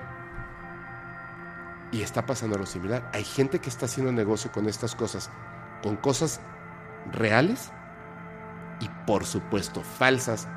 Claro. Porque hay gente comprando. Y entonces, en grande, no le conviene a nadie que el mundo se entere. Porque si se vuelve un objeto de estudio científico, ya no vale nada porque no lo puedes comprar porque le pertenece entonces al gobierno y a la ciencia. Y a todo esto, yo le decía a Marcelo, después de que Marcelo, y lo digo honestamente y aquí abiertamente, Marcelo me demostró que me estaba hablando con la verdad, que me mostró evidencia, que no voy a mostrar porque hay nombres de personas que, pues, cada quien su rollo, ¿me entiendes? Yo les prometí algo, yo no puedo hablar con la verdad de otra persona. Yo puedo hablar con mi verdad, lo que yo considero que es real y lo que no. Y tratar de investigar y preguntar y estar así enfrente con las personas, mirarlos a los ojos. Por eso no me gusta que sea por Zoom. De hecho, lo íbamos a grabar por Zoom y no, no lo hicimos. Así, de frente y hablar con la verdad. Entonces, estas, estas, eh, esta historia es muy compleja. Yo lo, yo lo único que creo, hasta en mi escepticismo y lo que quiero creer, por lo que he visto, por las personas con las que he hablado, por lo que he escuchado, por la evidencia que está ahí, es uno. Las momias de Nazca, específicamente María, las manos tridáctilas, Josefina, Albert. Los tridáctilos. Esas son reales. Son seres que estuvieron vivos. No es un fraude. No son humanos. Me parece que son extraterrestres, pero a mí me suena más lógico que sean seres intraterrenos. Con las cosas que he platicado con Marcelo y la fiereza, angustia con la que personas que yo no conozco intentaron sepultar la veracidad de lo que se estaba diciendo, me da un indicio de que ahí hay una verdad que no quieren que se sepa y que además puede ser peligrosa. Por eso hace rato fue lo de apagar los micrófonos y hacer la pausa. Es decir, vamos a hablar de esto sin decir nombres ni apellidos, sin decir quiénes. Punto. Si ¿Me quieren creer? Bien. ¿Le quieren creer a Marcelo? Bien. ¿No le quieren creer? ¿No me quieren creer? Pues no, está bien. ¿Sabes de dónde me llegaron más quejas en forma de email o mensajes? De que no era cierto. No lo que tú decías, ¿eh? Las momias de Nazca, falso. De gente de Perú. Es lo que te he dicho, la operación fue allá. Sí, y yo así de, ¿qué? Yo estaría orgulloso de que en mi tierra exista, yo creo, que la evidencia de un acontecimiento paranormal, porque no está catalogado en los libros de ciencia, ya sean seres intraterrenos o extraterrestres, evidencia incalculable de valor en mi tierra. O sea, llevan, se llaman momias de Nazca. No momias de, de, De México. de México, no momias de El Salvador, no momias de Estados Unidos, no, momias de Nazca. Nazca, Perú. ¿Qué onda? Debieran de estar peleando por eso. Y vuelvo a lo mismo, de verdad. A lo mejor voy a sonar muy mal con lo que digo. Pero si lo dice el gobierno, si lo dice el representante de los noticieros, no manches, no le creo. Si sale mañana, si así de verdad se paran los ovnis allá afuera y sale cualquiera de los medios de televisión, de televisión, los clásicos que tienen su montón de dinero por mentirnos, así en su trajecito y todo, a decirnos, llegaron los extraterrestres, en ese momento yo digo, no manches, existe el proyecto Bluebeam. Esa madre que está ahí no son ovnis, son hologramas. Porque no les creo nada. No les creo nada. O sea, yo no les creo nada. ¿Por qué ustedes en Perú sí les creyeron? ¿Por qué? En serio, o sea, wow, me parece impresionante. Pero bueno, ante la evidencia, ya no es lo que diga yo. Ya no es lo que diga yo, pero sí había un motivo y quería que, que esto lo, lo, lo, supieran, porque en el video se metieron imágenes que no eran reales y otras que sí. Y después hice yo un, un, este, un Twitch donde le mostré a la gente, o sea, vean esto, esto es real. Y ahora vean esto. Increíble, increíble, increíble. Y de repente la mano deteniendo el objeto porque es de este tamaño. Esto es falso. Pero ¿cómo nos podemos ir? O sea, simplemente decir, creo todo o niego todo. Y no es así. Les digo, ahora vean esto. Inmediatamente en el chat, ah, eso es falso, eso es falso, eso es falso. Ok, vean lo siguiente. La foto de una persona parada al lado de una cosa robusta enorme. No, esto es real. O sea, no porque les acabo de mostrar algo que es falso, ya todo es falso. No, esto es falso. Alguien quiso lucrar con esto, alguien quiso vender estas fotografías, quiso vender estos videos, pero no todo. incluso porque estuvieron lucrando, no significa que sea falso, Ujú. ¿cierto? Y ahora me queda la duda. Hablando ya, ya no importa, yo creo que esto es real. ¿Qué está pasando hoy en día con estos seres? Pero espérame, antes de eso hay antecedentes para que quede más, El micrófono es tuyo. más visto. La ida a la luna, fíjate. Ujú, La ida a la luna, unos dicen que es real, ujú. todos la dimos por sentado, que era real, pero de repente empezamos a decir, ah, no, mira, aquí hay una foto de cómo se hicieron, ahí está el escenario y pequeñas cosas. ¿Quién hizo una operación para hacerle creer a la gente que fueron y después decir, mire, es que no fueron? Así nosotros lo creamos. O sea, la ida a la luna fue totalmente fake. Entonces, esa operación es la misma de las momias de Nazca. Ok, se muestra algo que sí es real y de repente te dicen, no, mira, así lo hicimos nosotros Ajá. no se crea. La misma cuestión de la luna. Para que al final la gente, digamos, unos crean, no, hombre, nosotros no podemos salir de la luna, nos engañaron, sos tontos. De la Tierra. ajá. De la Tierra, perdón, no podemos salir. Sí. Salió esa contra desinformación. Siembran la duda en las personas. Siembran la duda. Pero ¿qué sucede? Realmente el hombre sí fue a la luna, pero se preparó un segundo montaje por si no pasaba, Por mostrarle al mundo el lado campeón. Fuimos, fuimos, eso es todo. Claro. Pero realmente de que llegaron, sí. Pero no creo que llegaron usando el combustible normal. O sea, ellos usaron otro tipo de combustible, probablemente alienígena. Probablemente, no con petróleo de gasolina o el diésel de Pemex. Oye. Claro. Bueno, sí, claro. O sea, es que tiene lógica. O sea, de hecho, si yo fuera la nación en ese momento la más poderosa del planeta y de repente, pues nunca hemos ido a la luna, ningún ser humano nunca ha ido a la luna, se supone, y tengo que llegar antes de mi competencia, que son los rusos, yo haría lo siguiente. Vamos a, a generar un montaje perfecto, perfecto, en caso de que no lleguemos. Porque si no llegamos, no podemos quedar como derrotados porque nuestra tecnología no funcionó. O sea, inmediatamente la historia de la humanidad sería otra. Exacto. Y, y quizás los soviéticos, porque Yo fíjate- creo que los, los soviéticos también estaban haciendo lo mismo, pero no les dio tiempo. no, fíjate el, el fenómeno de, de- de los de los soviéticos. Hay una persona muy esencial en cuanto a esta cuestión de la ida a la luna, se llama Alan Davis. No sé si tú lo conoces, pero. Alan Davis era el operador. A él le habían instruido que todo tenía que hacerlo como con 10 segundos de retraso. Fíjate. Esos 10 segundos de retraso de ida a la luna real, él tenía que hacer un corte si llegaba a ver algo que estaba mal. Alan Davis, termi- cuando él le empieza a decir, miren, termina la operación, y él dice, ahí habían estructuras. Termina asilado allá en España y él muere en España. De hecho, Alan Davis es la fuente de JJ Benítez y el Mirlo Rojo. Entonces, él sí es el que dice que sí fueron a la luna. De hecho, él tuvo que hacer los cortes cuando se ven las famosas ruinas. Y por hablar, termina exiliado. Entonces, ¿en qué me quedé? Que me, se me fue. Bueno, que, que eh, a final cuentas, que no se pierda la gente en esto. O sea, sí era un montaje, pero sí llegamos. Ah, sí, sí. E- e- esa, esa parte quería hablar de los... Que pensemos qué sucedió. Fíjense. Vienen los soviéticos, comienza la era espacial. Ya no es que me voy a meter en otras cosas.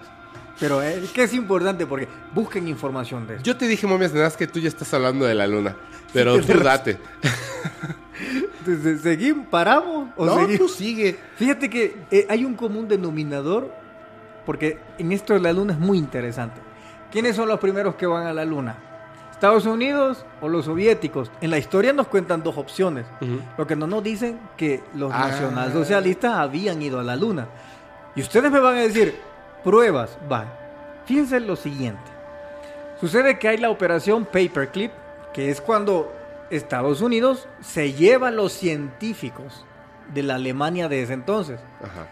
Pero viene Rusia, en aquel entonces se llamaba Unión Soviética, y se lleva también parte de los científicos de este entonces, de Alemania. Fíjense, o sea, de repente había una, la Guerra Fría, pero la Guerra Fría era armamentística. ¿Quién hacía armas? Justo cuando pasa ese proyecto, curiosamente, ya no les importa a los dos las armas. ¿Qué les interesaba? Llegar a la luna. ¿Cuál era el común denominador que tenían los soviéticos y los eh, estadounidenses? Científicos. alemanes. Entonces estos científicos alemanes cuando se van cada uno a su destino, soviéticos y, a Estados Unidos, le relatan a, a, Estados Unidos, incluso a los primeros que le relatan es a John F. Kennedy, que era un bastante amigo de Von Braun, que es el fundador de la NASA, empieza a decirle de que, y, y comienza con ellos, o sea, son los nazis quienes fundan la NASA, comienza el proyecto espacial. Igualmente los soviéticos comienzan el proyecto espacial. ¿Por qué?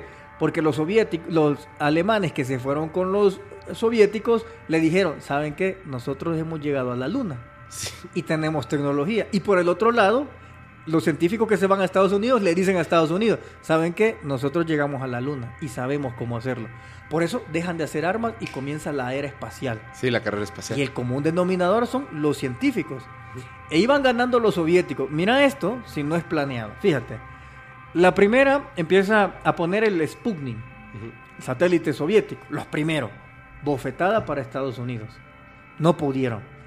Suben al Laila, creo que se llamaba. Laika. Laika, la primera perra, sube. El primer ser vivo. Primer ser vivo. Bofetada para Estados Unidos. La primera mujer, bofetada para Estados Unidos. Yuri Gagari, el primer hombre que sale. Es decir, los soviéticos ya habían hallado la clave y a Estados Unidos no le salía nada y de repente llegaron a la luna. Ajá. Ellos. Ajá. Y no aquellos que ya habían salido de la atmósfera. Sí. Es aquí en donde me dice otra subhistoria de respecto a esto, recordando de que ellos empiezan a llegar a la luna a finales de, la, de los 60, empiezan a llegar, es decir, el Roswell ya ha pasado, uh 1947, Eisenhower ya ha pasado, yo, eh, F. Kennedy es el que comienza a revelar esto y él fue el que dio la pauta. Fíjate que me recuerda mucho a lo que hizo Donald Trump, pero con suma seguridad, F. Kennedy dijo, vamos a ir a la luna. Con suma seguridad, ¿por qué? Porque él sabía que ya podían llegar a la luna. Como lo que Trump dijo antes de perder las elecciones, dijo, vamos a patrullar el sistema solar y vamos a poner una policía espacial. ¿Eh? ya tenía, él sabe que tienen esa tecnología para hacerlo, por eso tal seguridad. Entonces, el proyecto de que F. Kennedy se llamaba Crystal Nike, así se llamaba, Caballero de Cristal, y comienza, y, es que él da la pauta para que se empiece a usar ese combustible que él quiso la diferencia con los soviéticos, que él quiso que llegara ese, esa chatarra totalmente a la luna. Claro. Sí, sí, sí. No fue con petróleo, por eso es que ganan. Ocupan ahí, em, empiezan a usar ahí esa, ese combustible punto cero se llama. Sí, de hecho hay, varias cosas que, este, bueno, lo comentas Alfate y lo comentan muchas otras personas, pero a mí me queda súper súper claro, eh, cuando estaba estudiando cine, hay, hay muchas cosas que son muy complejas. Por ejemplo, cuando hay escenas de acción, le pagan a ciertas personas porque pueden calcular ciertas cosas y colocar cámaras con ciertos lentes en ciertos puntos para que cuando el coche vaya a colisionar, pues obviamente no destruya la cámara, que cuesta una cantidad, una brutalidad de dinero una cámara y los lentes y etcétera, pero pase muy cerca y entonces tengas una gran toma. Ok, obviamente no hay una persona detrás de esa cámara, pero sí una persona tuvo que calcular y colocar la cámara en un cierto punto en específico porque sabe dónde va a pasar un coche. Si eso es complejo y muy caro en la Tierra, en la época en la que llega el hombre a la Luna, Estados Unidos, ya había una cámara montada porque podemos ver el aterrizaje del módulo lunar. La, la dificultad para hacerlo el día de hoy es enorme la dificultad para hacerlo en aquel entonces, con esa supuesta tecnología que tenían, no solamente llegar, sino preparar todo para hacer un evento cinematográfico hollywoodense. No manches, no es cierto. O sea, sí llegamos, por supuesto sí llegamos, pero nos mostraron lo que ellos nos quisieron mostrar. Por eso te decía que es, es muy Y nos ocultaron Ah, por eso te decía que era fundamental el rol de Alan Davis, porque él era el que hacía los cortes de lo que la gente veía y no quería que vieran. Claro. Entonces, por eso busquen a Alan Davis y él te explica cuál era su rol. No voy a hacer un capítulo. Eso, de hecho, hay un, hay un grupo de Alan Davis el día de hoy, porque como ahora tienen la transmisión en, en, en YouTube y bueno, desde hace muchísimo tiempo, y hay personas que se ponen a grabar con su celular la pantalla, porque cada vez que aparece algo, ay, se cortó la señal. Cada vez que aparece algo, se corta la señal. Así, una, una barbaridad. Hay dos videos de unas naves que yo diría nodrizas impresionantes. Una que parece como una gaviota. Ah, sí, la he visto. Enorme. Y otra que es como, parece como una nave de Star... Parece el logotipo de Star Trek, pero con unas líneas. ¿Para qué les vamos a poner la foto? Impresionante. Solamente que se ve que alguien, el que le tocó su turno de cortar la señal, se despistó en dos ocasiones. Bueno, en varias. Hay un montón de, tomas que claramente hay vida inteligente con una tecnología increíble en el espacio. Y lo saben. Y le cortan. Lo mismo hicieron, sabían lo que había ahí, porque ya habían llegado los alemanes. Claro. Y les dijeron, espérate, cuando llegamos nosotros, pues ahí ya, ya hay gente, o sea, ya hay personas, ya hay seres que están ahí, que están viviendo, que tienen bases, que tienen tecnología, y de hecho hay cosas súper recontraantiguas que quién sabe qué son. hay algo que es que no solamente hay bases, es que hay seres que viven dentro de la de luna. la luna, sí. Porque la luna es una nave. Sí. Sí, eso es algo artificial. Es un satélite artificial. Exacto más bien es una nave. Nosotros la tomamos como satélite a nuestro beneficio. Pero realmente es... ¿Te puedo decir algo? ¿Eh? Acabamos de estar hablando como unos 5 o 10 minutos donde si alguien cortara sin contexto alguno, son dos locos hablando sandeces bárbaras, ¿eh? Pero bueno, cada quien que crea lo que quiera, ¿no? Claro, no, dejen el hecho de creer, busquen información y ah, hagan el rompecabezas. Yo creo que la creencia debemos de dejarla a un lado, sino que busquen el conocimiento. Por ejemplo, si él dice eso, ok, vaya a ver, investigue y diga, no, si es verdad o es mentira. Pero siempre les pido que busquemos más el conocimiento que quedar. Digamos, lo que decimos él y yo somos mensajes, haga de cuenta. Pero es que a través del conocimiento se prueba si el mensaje es verdad o no es verdad. Claro. Es ahí donde hay que usar la mente. Fíjate que en la conferencia que di, hay un pequeño debate que me sale referente a los contactados, sin mencionar nombre alguno, y me reclaman a mí, me dice, oye, ¿por qué no se organizan todos los contactados? Porque todos se contradicen, dicen una cosa, dicen la otra, y quiero saber por qué. Y le dije, mire, yo le puedo responder por lo que yo digo en mis programas o lo que yo digo en las entrevistas. Ajá. Si a usted se le hace lógico lo que yo le estoy diciendo, o usted lo puede comprobar, usted ya determina si me cree o no. Y me pregunta, ¿y cómo hago para saber el que me miente? Se lo dice la mente. Es todo. Sí, mientras más conocimiento tengas en general de las cosas, pues obviamente puedes discernir inmediatamente la verdad de la mentira. O con la expresión de las personas, o simplemente en las conferencias lo que han estado, yo les permito que me borbandeen en preguntas todo lo que quieran, porque yo estoy seguro de lo que estoy hablando. Claro, por eso, por eso es que digo, es bien importante hacer esto. O sea, créanme, créanme, créanme, que yo podría estar así bien cómodo en mi casa y si no quieres ir a mi casa hasta allá a la oficina, a Mérida, a grabar y sentarte ahí con el aire acondicionado en lugar de estar sufriendo en la Ciudad de México, no sé por qué, a 29 grados centígrados, yo bien cómodo podría estar ahí con mi perrita aquí acariciándola y dime, cuéntame, ah, ¿no quieres ir? Pues lo hacemos por medio de Zoom. No, yo necesito de verdad sobre todo para temas así. Obviamente personas que podemos entrevistar a través de Zoom, pero para estas cosas que son muy delicadas y que es, a ver, tú me vas a contar tu versión de la historia, lo que tú viviste con seres extraterrestres y con un chorro de cosas más, así, de frente me lo vas a contar. Si no hubiéramos hecho eso, no hubieran aparecido esas naves allá atrás la vez pasada. Digo, ahora tenemos la ventana cerrada, a lo mejor hay una nave ahí fregoncísima y nadie la está viendo. Este día. Pero, pero es importante. Ahora, Sí quisiera que tocáramos nada más rapidísimo ese tema de los contactados, porque a mí me causa conflicto, quiero creerles, porque siento que me están hablando con honestidad, no porque, porque yo soy enamorado del fenómeno, pero hay cosas que simplemente no cuadran, y eso me, me, saca mucho de onda. Por ejemplo, te tiran mala onda a ti, y yo digo, ok, o sea, pero, pero no, no conmigo, o sea, lo noto, ¿me entiendes? abiertamente, pero no solamente a ti, a ti, a este Sixto Password. Ajá, Sixto Saludos para Sixto. ah, preséntamelo, oye, para que lo traigamos acá. A Sixto y a otros. Pero a los que son TikTokers no. Y así de, ¿what? O sea, ¿qué onda, no? Y los que les tiran, así como mala onda, son los que no tienen evidencia. Y yo así como que otra vez, así como que me, me saca de onda y digo, a ver, espérate.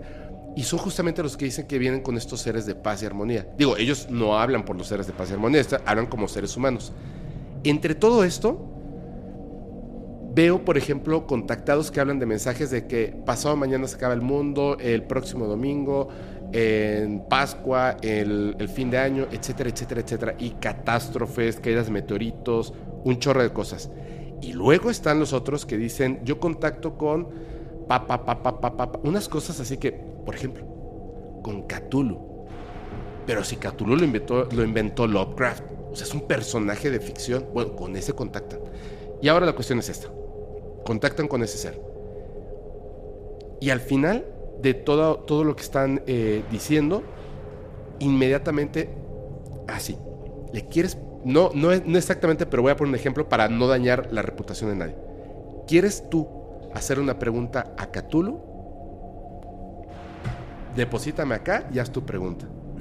Ah, caray. ¿Cómo estuvo eso? ¿Me entiendes? O sea, es lo más extraño que digo, híjole, sí te quiero creer, pero me cuesta mucho trabajo, empezando por, por ejemplo, lo de Cthulhu, empezando, por ejemplo, por este tipo de situaciones, empezando, me cuesta mucho trabajo. Por eso digo, cuando estuvo aquí Alejandro, y se lo dije a él de frente a la cara, me encanta tener a la gente aquí, que no se molestan porque somos adultos y nos estamos hablando con respeto. Alejandro, yo no te creía nada y tenía una serie de preguntas para hacerte, pero te sentaste y me desarmaste, porque en el momento en- antes de que empezara, las cosas que me dijo, pues, híjole, no sé cómo, si no estás hablando con algo que no es humano, no sé cómo podrías saber cosas que son personales, cosas que sí he contado, pero hay cosas que no he contado porque son personales, muy personales, son cosas que a mí me duelen y me las dijo y me las aventó así. Y le dije, "¿Por- ¿tú cómo sabes eso? Me dijo, no sé, o sea, me están diciendo y yo te digo. Yo dije, wow, siéntate y comencemos. Entonces me desarma esa parte. Pero estoy seguro que las otras personas no. Te voy a decir por qué. Me han dicho, ¿cuándo invitas a tal? Cuando quiera. Cuando quiera, aquí está abierto para que vengan. Te aseguro a que no se atreven a sentarse y aguantarse las preguntas como tú te las has aguantado y como se las aguantó Alejandro. Y no porque los está atacando, repito, creo que tú y yo somos amigos, no te ataco, sino que quiero indagar, quiero llegar al fondo de la situación y que me hables con la verdad. Eso es bien importante para la gente, por eso, y vuelvo a, ese punto, cuando pasó lo de las momias, para mí era bien importante, no solamente, o sea, digo, para mí, ¿Tú también compartes la misma idea? Si quieres estar aquí mientras le hablamos con la gente, a la gente con la verdad y digamos esto sin meternos en problemas, porque es tan es real que nos podemos meter en problemas. Va. Por eso fue que apagamos micrófonos y no vayamos a decir ni nombres ni ta ta ta ta ta ta para no meternos en problemas. Listo, pum. Y se avienta esto. Tú, esa es mi opinión. Esa es mi opinión. Igual eh, el día de mañana me calla en la boca cualquiera de estos contactados. ¿Cuál es tu opinión? No como contactado, como Marcelo. Bueno, en este caso creo que te la voy a dar como Marcelo, el conferencista. Te la voy a dar desde ese punto. Claro que yo he escuchado que hay grupos que, que dicen, no, este es mentiroso, que es con seres negativos como para ahuyentar a la gente, supuestamente no me crean y no lleguen a los eventos. Pero las personas que hacen este tipo de cosas es que ellos ven esto como un negocio. Entonces, soy un salvadoreño en Suecia que viene a México. ¿Te imaginas? Ellos lo ven como un rival económico en cuanto a eso. Entonces, es desacreditarlo, lo eliminamos y listo. Ya tenemos más campo nosotros para dar mensajes de luz, esperanza y cobrar. ¿Qué sucede? El problema de ellos es que hay una dependencia económica. En el caso mío, yo no dependo de YouTube. Imagínate que yo hiciera una vez al año las conferencias, o sea, me muero de hambre. Si solo venir hasta aquí son como 2.500, más la estancia, más renta del lugar. Mira, si tú preguntas cuánto va el lugar, casi son arriba de 60. Solo el de ayer. No, sí, es un montón. O sea, un montón. Yo lo sé. Yo viajo internamente en el país y digo, no manches. Y te imaginas, y cuando vos te vas a ver que el que viene de afuera gasta en dólares. Fíjate. Sí. Yo gasto en dólares y vengo aquí y recibo pesos, que es devaluado. ¿Te imaginas? Es decir, ¿Crees tú que esto es una ganancia? No. Esto, a mí me provoca económicamente, digamos, si yo pensara así, es un mal negocio. Sí. Pero lo que pasa es que este es parte de mi trabajo cósmico, el que vengo a hacer. Entonces, como no tengo dependencia, yo no voy a hablar mal de nadie. Lo que le dije a la gente es, es su mente lo que le va a decir y el corazón lo que le va a hacer clic con las palabras de esa persona. Así de fácil. Entonces, no vengo a ser rival de nadie ni a hablar con nadie, pero si la persona ve que tutubea, mira para un lado, se contradice en ciertas cosas, no tiene seguridad, posiblemente no esté diciendo la verdad. ¿Mm? Posiblemente. Ahora, en el mensaje, quiero decirle que tiene que haber conocimiento, tiene que haber historia, algo que fundamente lo que usted esté diciendo. Pero solo con que diga, les traigo un mensaje de luz, esperanza y amor, y listo, ok, pero ¿cómo se hace eso? ¿Qué estado mental tengo que tener? ¿Qué estado emocional es el que yo tengo que tener para llegar a esa escala vibratoria? Entonces, tiene que haber esos procesos de esas explicaciones. Un, un digamos, un extraterrestre que de repente te diga, tienes que vibrar en la sintonía del amor y se va. Diles eso. Ok, pero ¿cuál es el proceso? Los pasos, quedo igual. ¿Me entiendes? Entonces, diferente es los que han ido a las conferencias. Yo les digo, mire, esto, para llegar aquí, usted tiene que hacer todo este proceso. Fíjate, últimamente, em, a través de procesos que yo he venido haciendo, y ayer expliqué una parte de cosas que uno va adquiriendo, hay una nueva, para mí es nuevo realmente, Incluso fíjate que he patentizado eso allá en Suecia. En dos semanas me van a dar la palabra a la que igual la puedes buscar en Google, que no existe ahorita. La clarividencia emocional. Fíjate. A través de procesos que he estado haciendo, pero ya de años trabajo. Ayer mostré una parte de lo que hice para llegar a ciertas cosas. La clarividencia emocional es que está la empatía, que todos conocemos. O sea, Fepo está triste, cualquier cosa, que le voy a dar un abrazo, ¿verdad? o no, que está bien, entiendo, la empatía. Y por eso es muy importante la semántica, el significado. Incluso Jacobo Greenberg hablaba de la semántica, el significado se ha perdido realmente, porque el significado, como te dije, no solamente es lo que dice la palabra, la semántica, el significado conlleva emociones, pensamientos y también lleva fe. En ese concepto es que eh, se entienden cuando interactuamos con, con los brothers. ¿Qué sucede? Que la, el entendimiento es nivel racional, pero la comprensión perdón, el entendimiento es estado racional y la comprensión es algo del corazón. Es la que a mí me da la capacidad de comprender qué es lo que te está pasando. Fíjate, el entendimiento está enfermo, yo lo voy a hacer, lo entiendo, que se sienta mal. La comprensión es que a vos te llega al corazón realmente y entendés la situación que le llegó a él. Pero la clarividencia emocional que se desarrolla en ciertos pasos es que yo tengo la capacidad ahora de meterme dentro de tus sentimientos por breves segundos y saber qué te ocurrió. Sí, como una empatía espiritual, ¿no? Sí, pero empatía espiritual, si quieres. Yo la he denominado la clarividencia emocional porque vos te puedes trasladar, Fepo, dentro de ti. Yo puedo estar dentro de tu cuerpo y es como que veo exactamente lo que a ti te ha pasado en breves segundos y yo no solamente te digo, a ti te pasó esto. No, te voy a decir la solución de ese problema. Entonces, eso se desarrolla a través, por lo menos yo he practicado 12 pasos y ya estoy, más o menos me sale. 12 pasos que te llevan a ese estado de clarividencia emocional, que es a lo que van a llegar unos nuevos humanos que van a empezar a, sanar gente a través de ahí. Hoy lo hacen algunos a través de manos, pero va a llegar ese sentido de la clarividencia emocional. Y ahí explico los pasos, no solamente lo hablo. Ok, ok, pero tú ahora sí tú te perdiste la pregunta, ¿eh? Ah, sí, dale. Sí. O sea, e, entiendo, sí, no, no, porque tampoco eh, no me gusta que la gente se, rivalice ni nada, pero lo que menos me gusta es que la gente pues se aproveche de otras personas. Ah, claro. O sea, no, es, que... le respondí cuando te dije que es la mente lo que les tiene que decir a las personas y el corazón lo que te va a hacer clic. Pero a las personas, lo que pasa es que a mí me preocupa lo siguiente. Sí veo, sí veo, sí veo que hay eh, supuestos contactados que no lo son. Hay personas que están confundidas que creen que son contactados. Y de los pocos que por lo menos yo podría determinar en base a todo el conocimiento que he adquirido por gusto de estar investigando estos temas, estar escuchando estos temas, estar leyendo sobre estos temas, etcétera, el poder decir, ok, esta persona sí, esta persona también, esta persona posiblemente, estos definitivamente no, están mintiendo porque si yo el día de mañana dijera, voy a hacer un contactado rápido, con información como me gusta esto, me invento un chorro de cosas, pero hay cosas que no voy a poder tener de otro contactado, que es claro, de hecho una de las primeras cosas que haría sería ir a buscar evidencia en video de ovnis en Tepoztlán, en este Peña de Lobos, etcétera, etcétera, etcétera, porque es muy sencillo.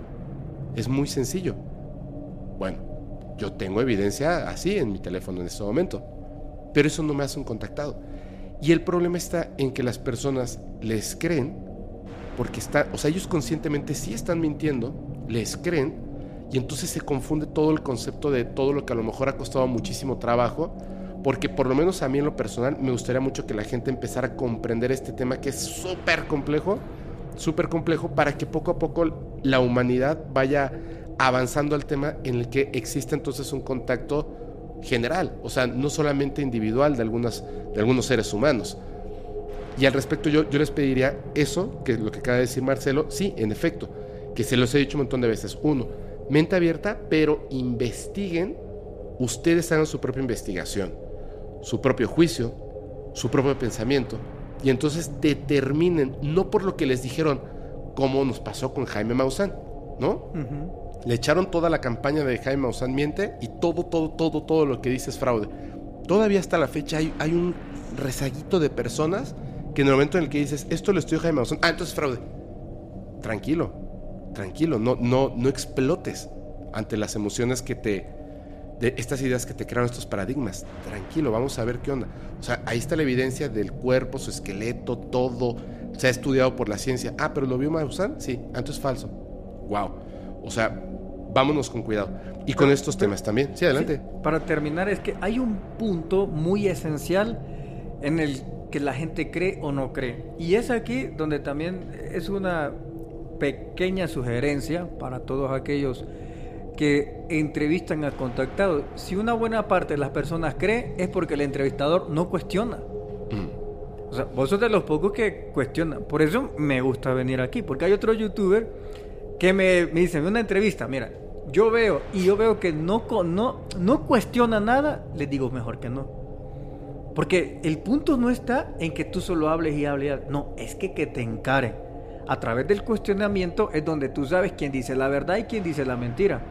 Aquí es como por moda, hay diferentes youtubers que tal vez su trabajo sea solo este nuevo contactado, este otro nuevo, este otro nuevo, y así, pero no cuestiona.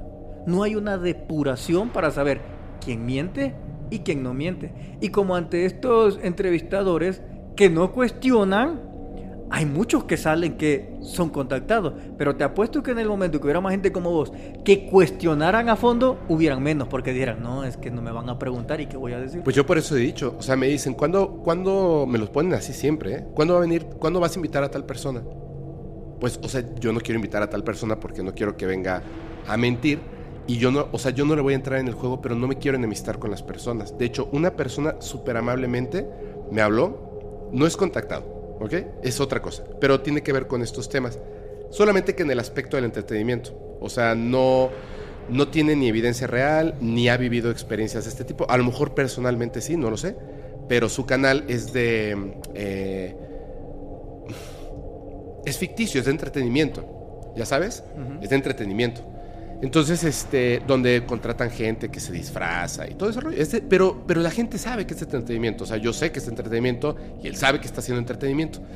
Ahora quiere entrar como en este medio y me dice, oye, ¿cuándo me invitas? Y yo dije, chispas. Dije, bueno, vamos a platicarlo porque yo ya no quiero invitar a gente que hace lo que tú haces. Porque después mi público se confunde. Como, ¿por qué lo invitas si sabes que es falso? O sea, todos sabemos que es falso. Pero no lo estoy invitando por eso, lo estoy invitando porque está padre el proceso de entretenimiento. Pero no creo que este sea el lugar para eso. A lo mejor en, otro programa, pues sí. Y me dice, no, es que, ¿sabes qué? Yo también soy contactado. Válgame. Ya valió. Y obviamente está mintiendo. Y lo peor es que mucha gente le va a creer. Y es así de, no, o sea, no, no eso porque perjudicas la veracidad del fenómeno. Pero creo que no todos amamos tanto este, los fenómenos paranormales y el fenómeno humano, como creo que todos los que estamos en este lugar sí. Y entonces lo, respetamos. Yo con esto te lo digo así de, de, frente, Marcelo, porque me van a decir, estás como, como, entonces todos creen Marcelo. No, no, no, no, y lo voy a repetir, que fue lo primero que yo dije. En serio, yo creo en Marcelo por cosas que yo he vivido con él, pero no en todo. Y se lo digo aquí de frente, aquí de frente, no en todo, porque según yo, así como yo lo veo, que me dijo un periodista, cuando le conté una experiencia, la de lo ovni, bla, bla, bla, y me dijo, ah, ¿lo apuntaste en papel? Me dijo, y yo le dije, no, porque eso lo viví cuando yo tenía 11 años. Y me dice, ¿cómo sabes que fue así? Le digo, pues porque yo lo viví. Y no, no, estoy, no me estoy mintiendo, no te estoy mintiendo. El ser humano, sus memorias van cambiando con el tiempo. Por eso cuando vivas una experiencia, ponla en papel. Para que nunca le agregues o le restes cosas. Porque se te olvidaron, porque el cerebro así funciona, se confunde. No es que me quieras mentir, pero posiblemente tu verdad ya se deformó. Y tiene razón. Entonces me doy cuenta que entre un mensaje de un ser, eh, bueno, en tu caso no porque hablan, eh, eh, están en el idioma, que son otro tipo de casos, pero ¿cómo explicas una experiencia no humana en términos humanos? Es muy difícil. Y entonces no solamente lo que tú comentas, sino el que escucha por sus creencias, por sus ideas, no va a escuchar lo que dijiste exactamente, va a escuchar una parte de lo que dijiste y la otra parte la va a complementar con sus propias ideas. Eso esa es la realidad, por eso tenemos que tener cuidado. Y a lo que voy a decir lo siguiente, yo respeto muchísimo a las personas que vienen, se sientan aquí, no se molestan, podemos hablar, profundizar, incluso hasta metemos en problemas este, por, por haber dicho cosas y poder cosas, eso, eso yo la regué, pido una disculpa. Solo hay una momia de Nazca. eh, y, bueno, todo este tipo de rollos, creo que lo más importante es que las personas, todos en general, tomen lo que les sirve, investiguen el resto, o sea, todo lo demás, ¡fuf! y de verdad utilicen la inteligencia y raciocinio, que es algo que todos tenemos, porque podemos llegar a, a cosas increíbles. ¿Cómo ves? Bien, pero, digamos, un consejo al que te dio el consejo de, que la memoria va cambiando, él lo dice desde el punto de vista humano sin tener una experiencia, pero él olvida que a raíz del encuentro o abducciones que tiene con extraterrestres, existen lo que se conocen, bueno, no sé si todos lo conocen, pero se llaman recuerdos pantalla. Y hay una parte de tu mente que queda en shock. Esa que queda en shock, por lo general, vos la recordás. Digamos, a mí me acaba de pasar ahorita algo, fíjate y te digo, mira, me pasó esto, vi esto, esto, esto, esto y esto, el shock. Ok, a la semana tú me vuelves a preguntar y te digo, sí, ¿sabes qué? Hago memoria. Es que también vi esto, esto, esto y esto. Ah, sí, sí, sí. Pero entonces no significa que estés mintiendo. No. Ah, entonces, ¿qué quiero decir? Por eso te decía que es muy importante que las personas que se meten en este mundo a cuestionar no deben de hacerlo del punto humano en una experiencia extraterrestre, pensar como terrestre, porque esa no es experiencia normal. Así es. Por eso es que quería defender ese punto. Que no sí, no, sí. De acuerdo. Claro. Por eso, mira, cuando yo hablo con una persona que ha tenido experiencia extraterrestre, yo tengo la conciencia que esa vivencia no es terrestre. Por ende, mis preguntas son formuladas bajo otro contexto, más profundo. Sí. Si alguien me viene a contar un ejemplo, fíjate que vi un fantasma que pasó ahí, le voy a decir, mentira, las personas no pueden pasar eso. Mi respuesta es terrestre, pero la de él fue paranormal. Sí. Entonces tengo que elevar la conciencia a ese momento. Sí. De hecho, sí, sí, sí, no tienes toda la razón. De hecho, en, en estos documentos, ah, bueno, bueno, lo hablamos un pedacito, tantito en el, en el capítulo pasado, y justamente eso era un, tema que me parecía bien interesante. En las anotaciones del científico que está estudiando la nave extraterrestre, lo primero que pone es, cuando, cuando entré a la nave, fue exactamente lo mismo que Alicia entrando en el agujero de, en la madriguera del conejo. O sea, y a todos los que llegaban a estudiar la nave les decían, bienvenidos al mundo de Alicia. Tú quieres estudiarlo con tu pensamiento humano, lo que pasa allá adentro no es humano.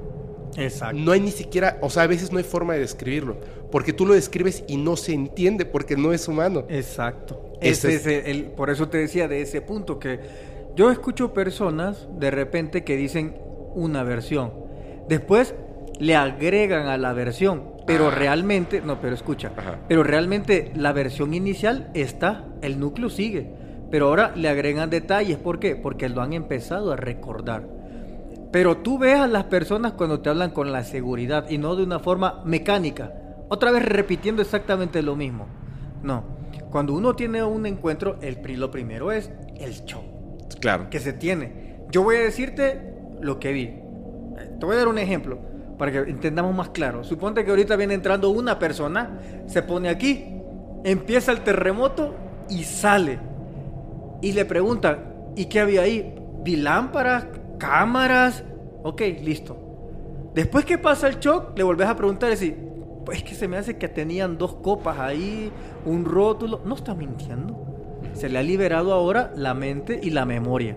Entonces, hay respuestas y, y fíjate que les digo eh, en consultorías, hay respuestas a hechos que nos pasan como vida terrestre que esas respuestas no están en el mundo terrestre, sino que tienen respuestas espirituales. Entonces tenemos que elevarnos la conciencia al punto espiritual y ahí encontramos la respuesta. Pero si pensamos como humanos explicando el mundo de los extraterrestres, no se puede entender. Con eso finalizo. Muy bien, muy bien. Pues yo como siempre te lo super recontra mega agradezco. Te iba a pedir un favor. Así. Solamente, solamente haz así con, con tu cabeza, solamente di sí o no. Por favor. Ya dije. Sí, ah, pero ni siquiera. Ay, ya dice que sí. No, no he hecho la pregunta, la voy a cambiar entonces. Tuve clarividencia. Ah, te iba a decir lo siguiente. Te iba a decir lo siguiente. Hay la posibilidad de que en algún momento en el futuro, ¿Cuál futuro? en este, ¿Qué tanto futuro de años? No, no, no, no, este año. Que me compartas. O sea, yo sé que puedes platicarlo, o sea, así. Que me compartas alguna de las evidencias que me has mostrado para que lo mostremos en público. O sea, en público me refiero a ponerlo en el podcast. Una, Puedo pasarte una imagen, tal vez. ¿sí? Te lo agradezco muchísimo, te lo agradezco muchísimo. Y ahora sí, ya con eso me quedo para que no, no debatamos al respecto. Muchas gracias a todos, muy buenas noches, mi nombre es Fepo. Recuerden que si quieren mandar sus experiencias, evidencias o historias, háganlo por favor al correo fepo.podcastparanormal.com. Yo les voy a pedir de favor, de favor, van a estar las redes sociales de Marcelo, vayan a suscribirse a su canal de YouTube, principalmente el conocimiento prohibido. y también de los miembros del Team Larín. Por favor, ¿nos puedes decir cuáles son tus redes sociales antes de que nos vayamos? Así, el conocimiento prohibido, así me encuentran en todos lados, oigan. Así que cuídense mucho y que el barrio cósmico lo respalde. Chao.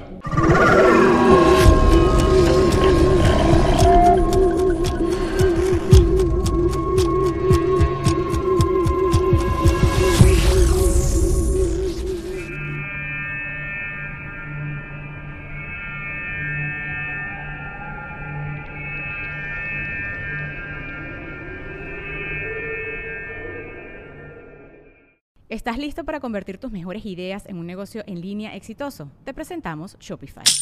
Tal vez no lo sabías, pero nuestro podcast More Than Mamis es un negocio y lo empezamos por supuesto para desahogarnos y hablar sobre la maternidad, no para convertirnos en expertas de ventas y del e-commerce. Así que sí, necesitábamos ayuda para vender nuestro merch y poner en marcha nuestra tienda. ¿Y cómo suena con Shopify? Llegó otra venta. Shopify es la plataforma de comercio que está revolucionando millones de negocios en todo el mundo. Ya seas un emprendedor desde tu casa o desde donde sea, Shopify es la única herramienta que necesitas para iniciar, administrar y hacer crecer tu negocio sin dificultades. Con Shopify puedo gestionar pedidos, envíos y pagos desde cualquier lugar, brindándote toda la información y estadísticas de tus ventas al detalle. Regístrate para un periodo de prueba con tan solo un dólar al mes en shopify.com barra sonoro, todo en minúsculas. Ve a shopify.com barra sonoro para llevar tu negocio al siguiente nivel. Shopify.com barra sonoro. With Lucky Land slots, you can get lucky just about anywhere. Dearly beloved, we are gathered here today to. Has anyone seen the bride and groom? Sorry, sorry, we're here. We were getting lucky in the limo and we lost track of time. No, Lucky Land Casino, with cash prizes that add up quicker than a guest registry. In that case, I pronounce you lucky. Play for free at LuckyLandSlots.com. Daily bonuses are waiting. No purchase necessary. Void where prohibited by law. 18 plus. Terms and conditions apply. See website for details.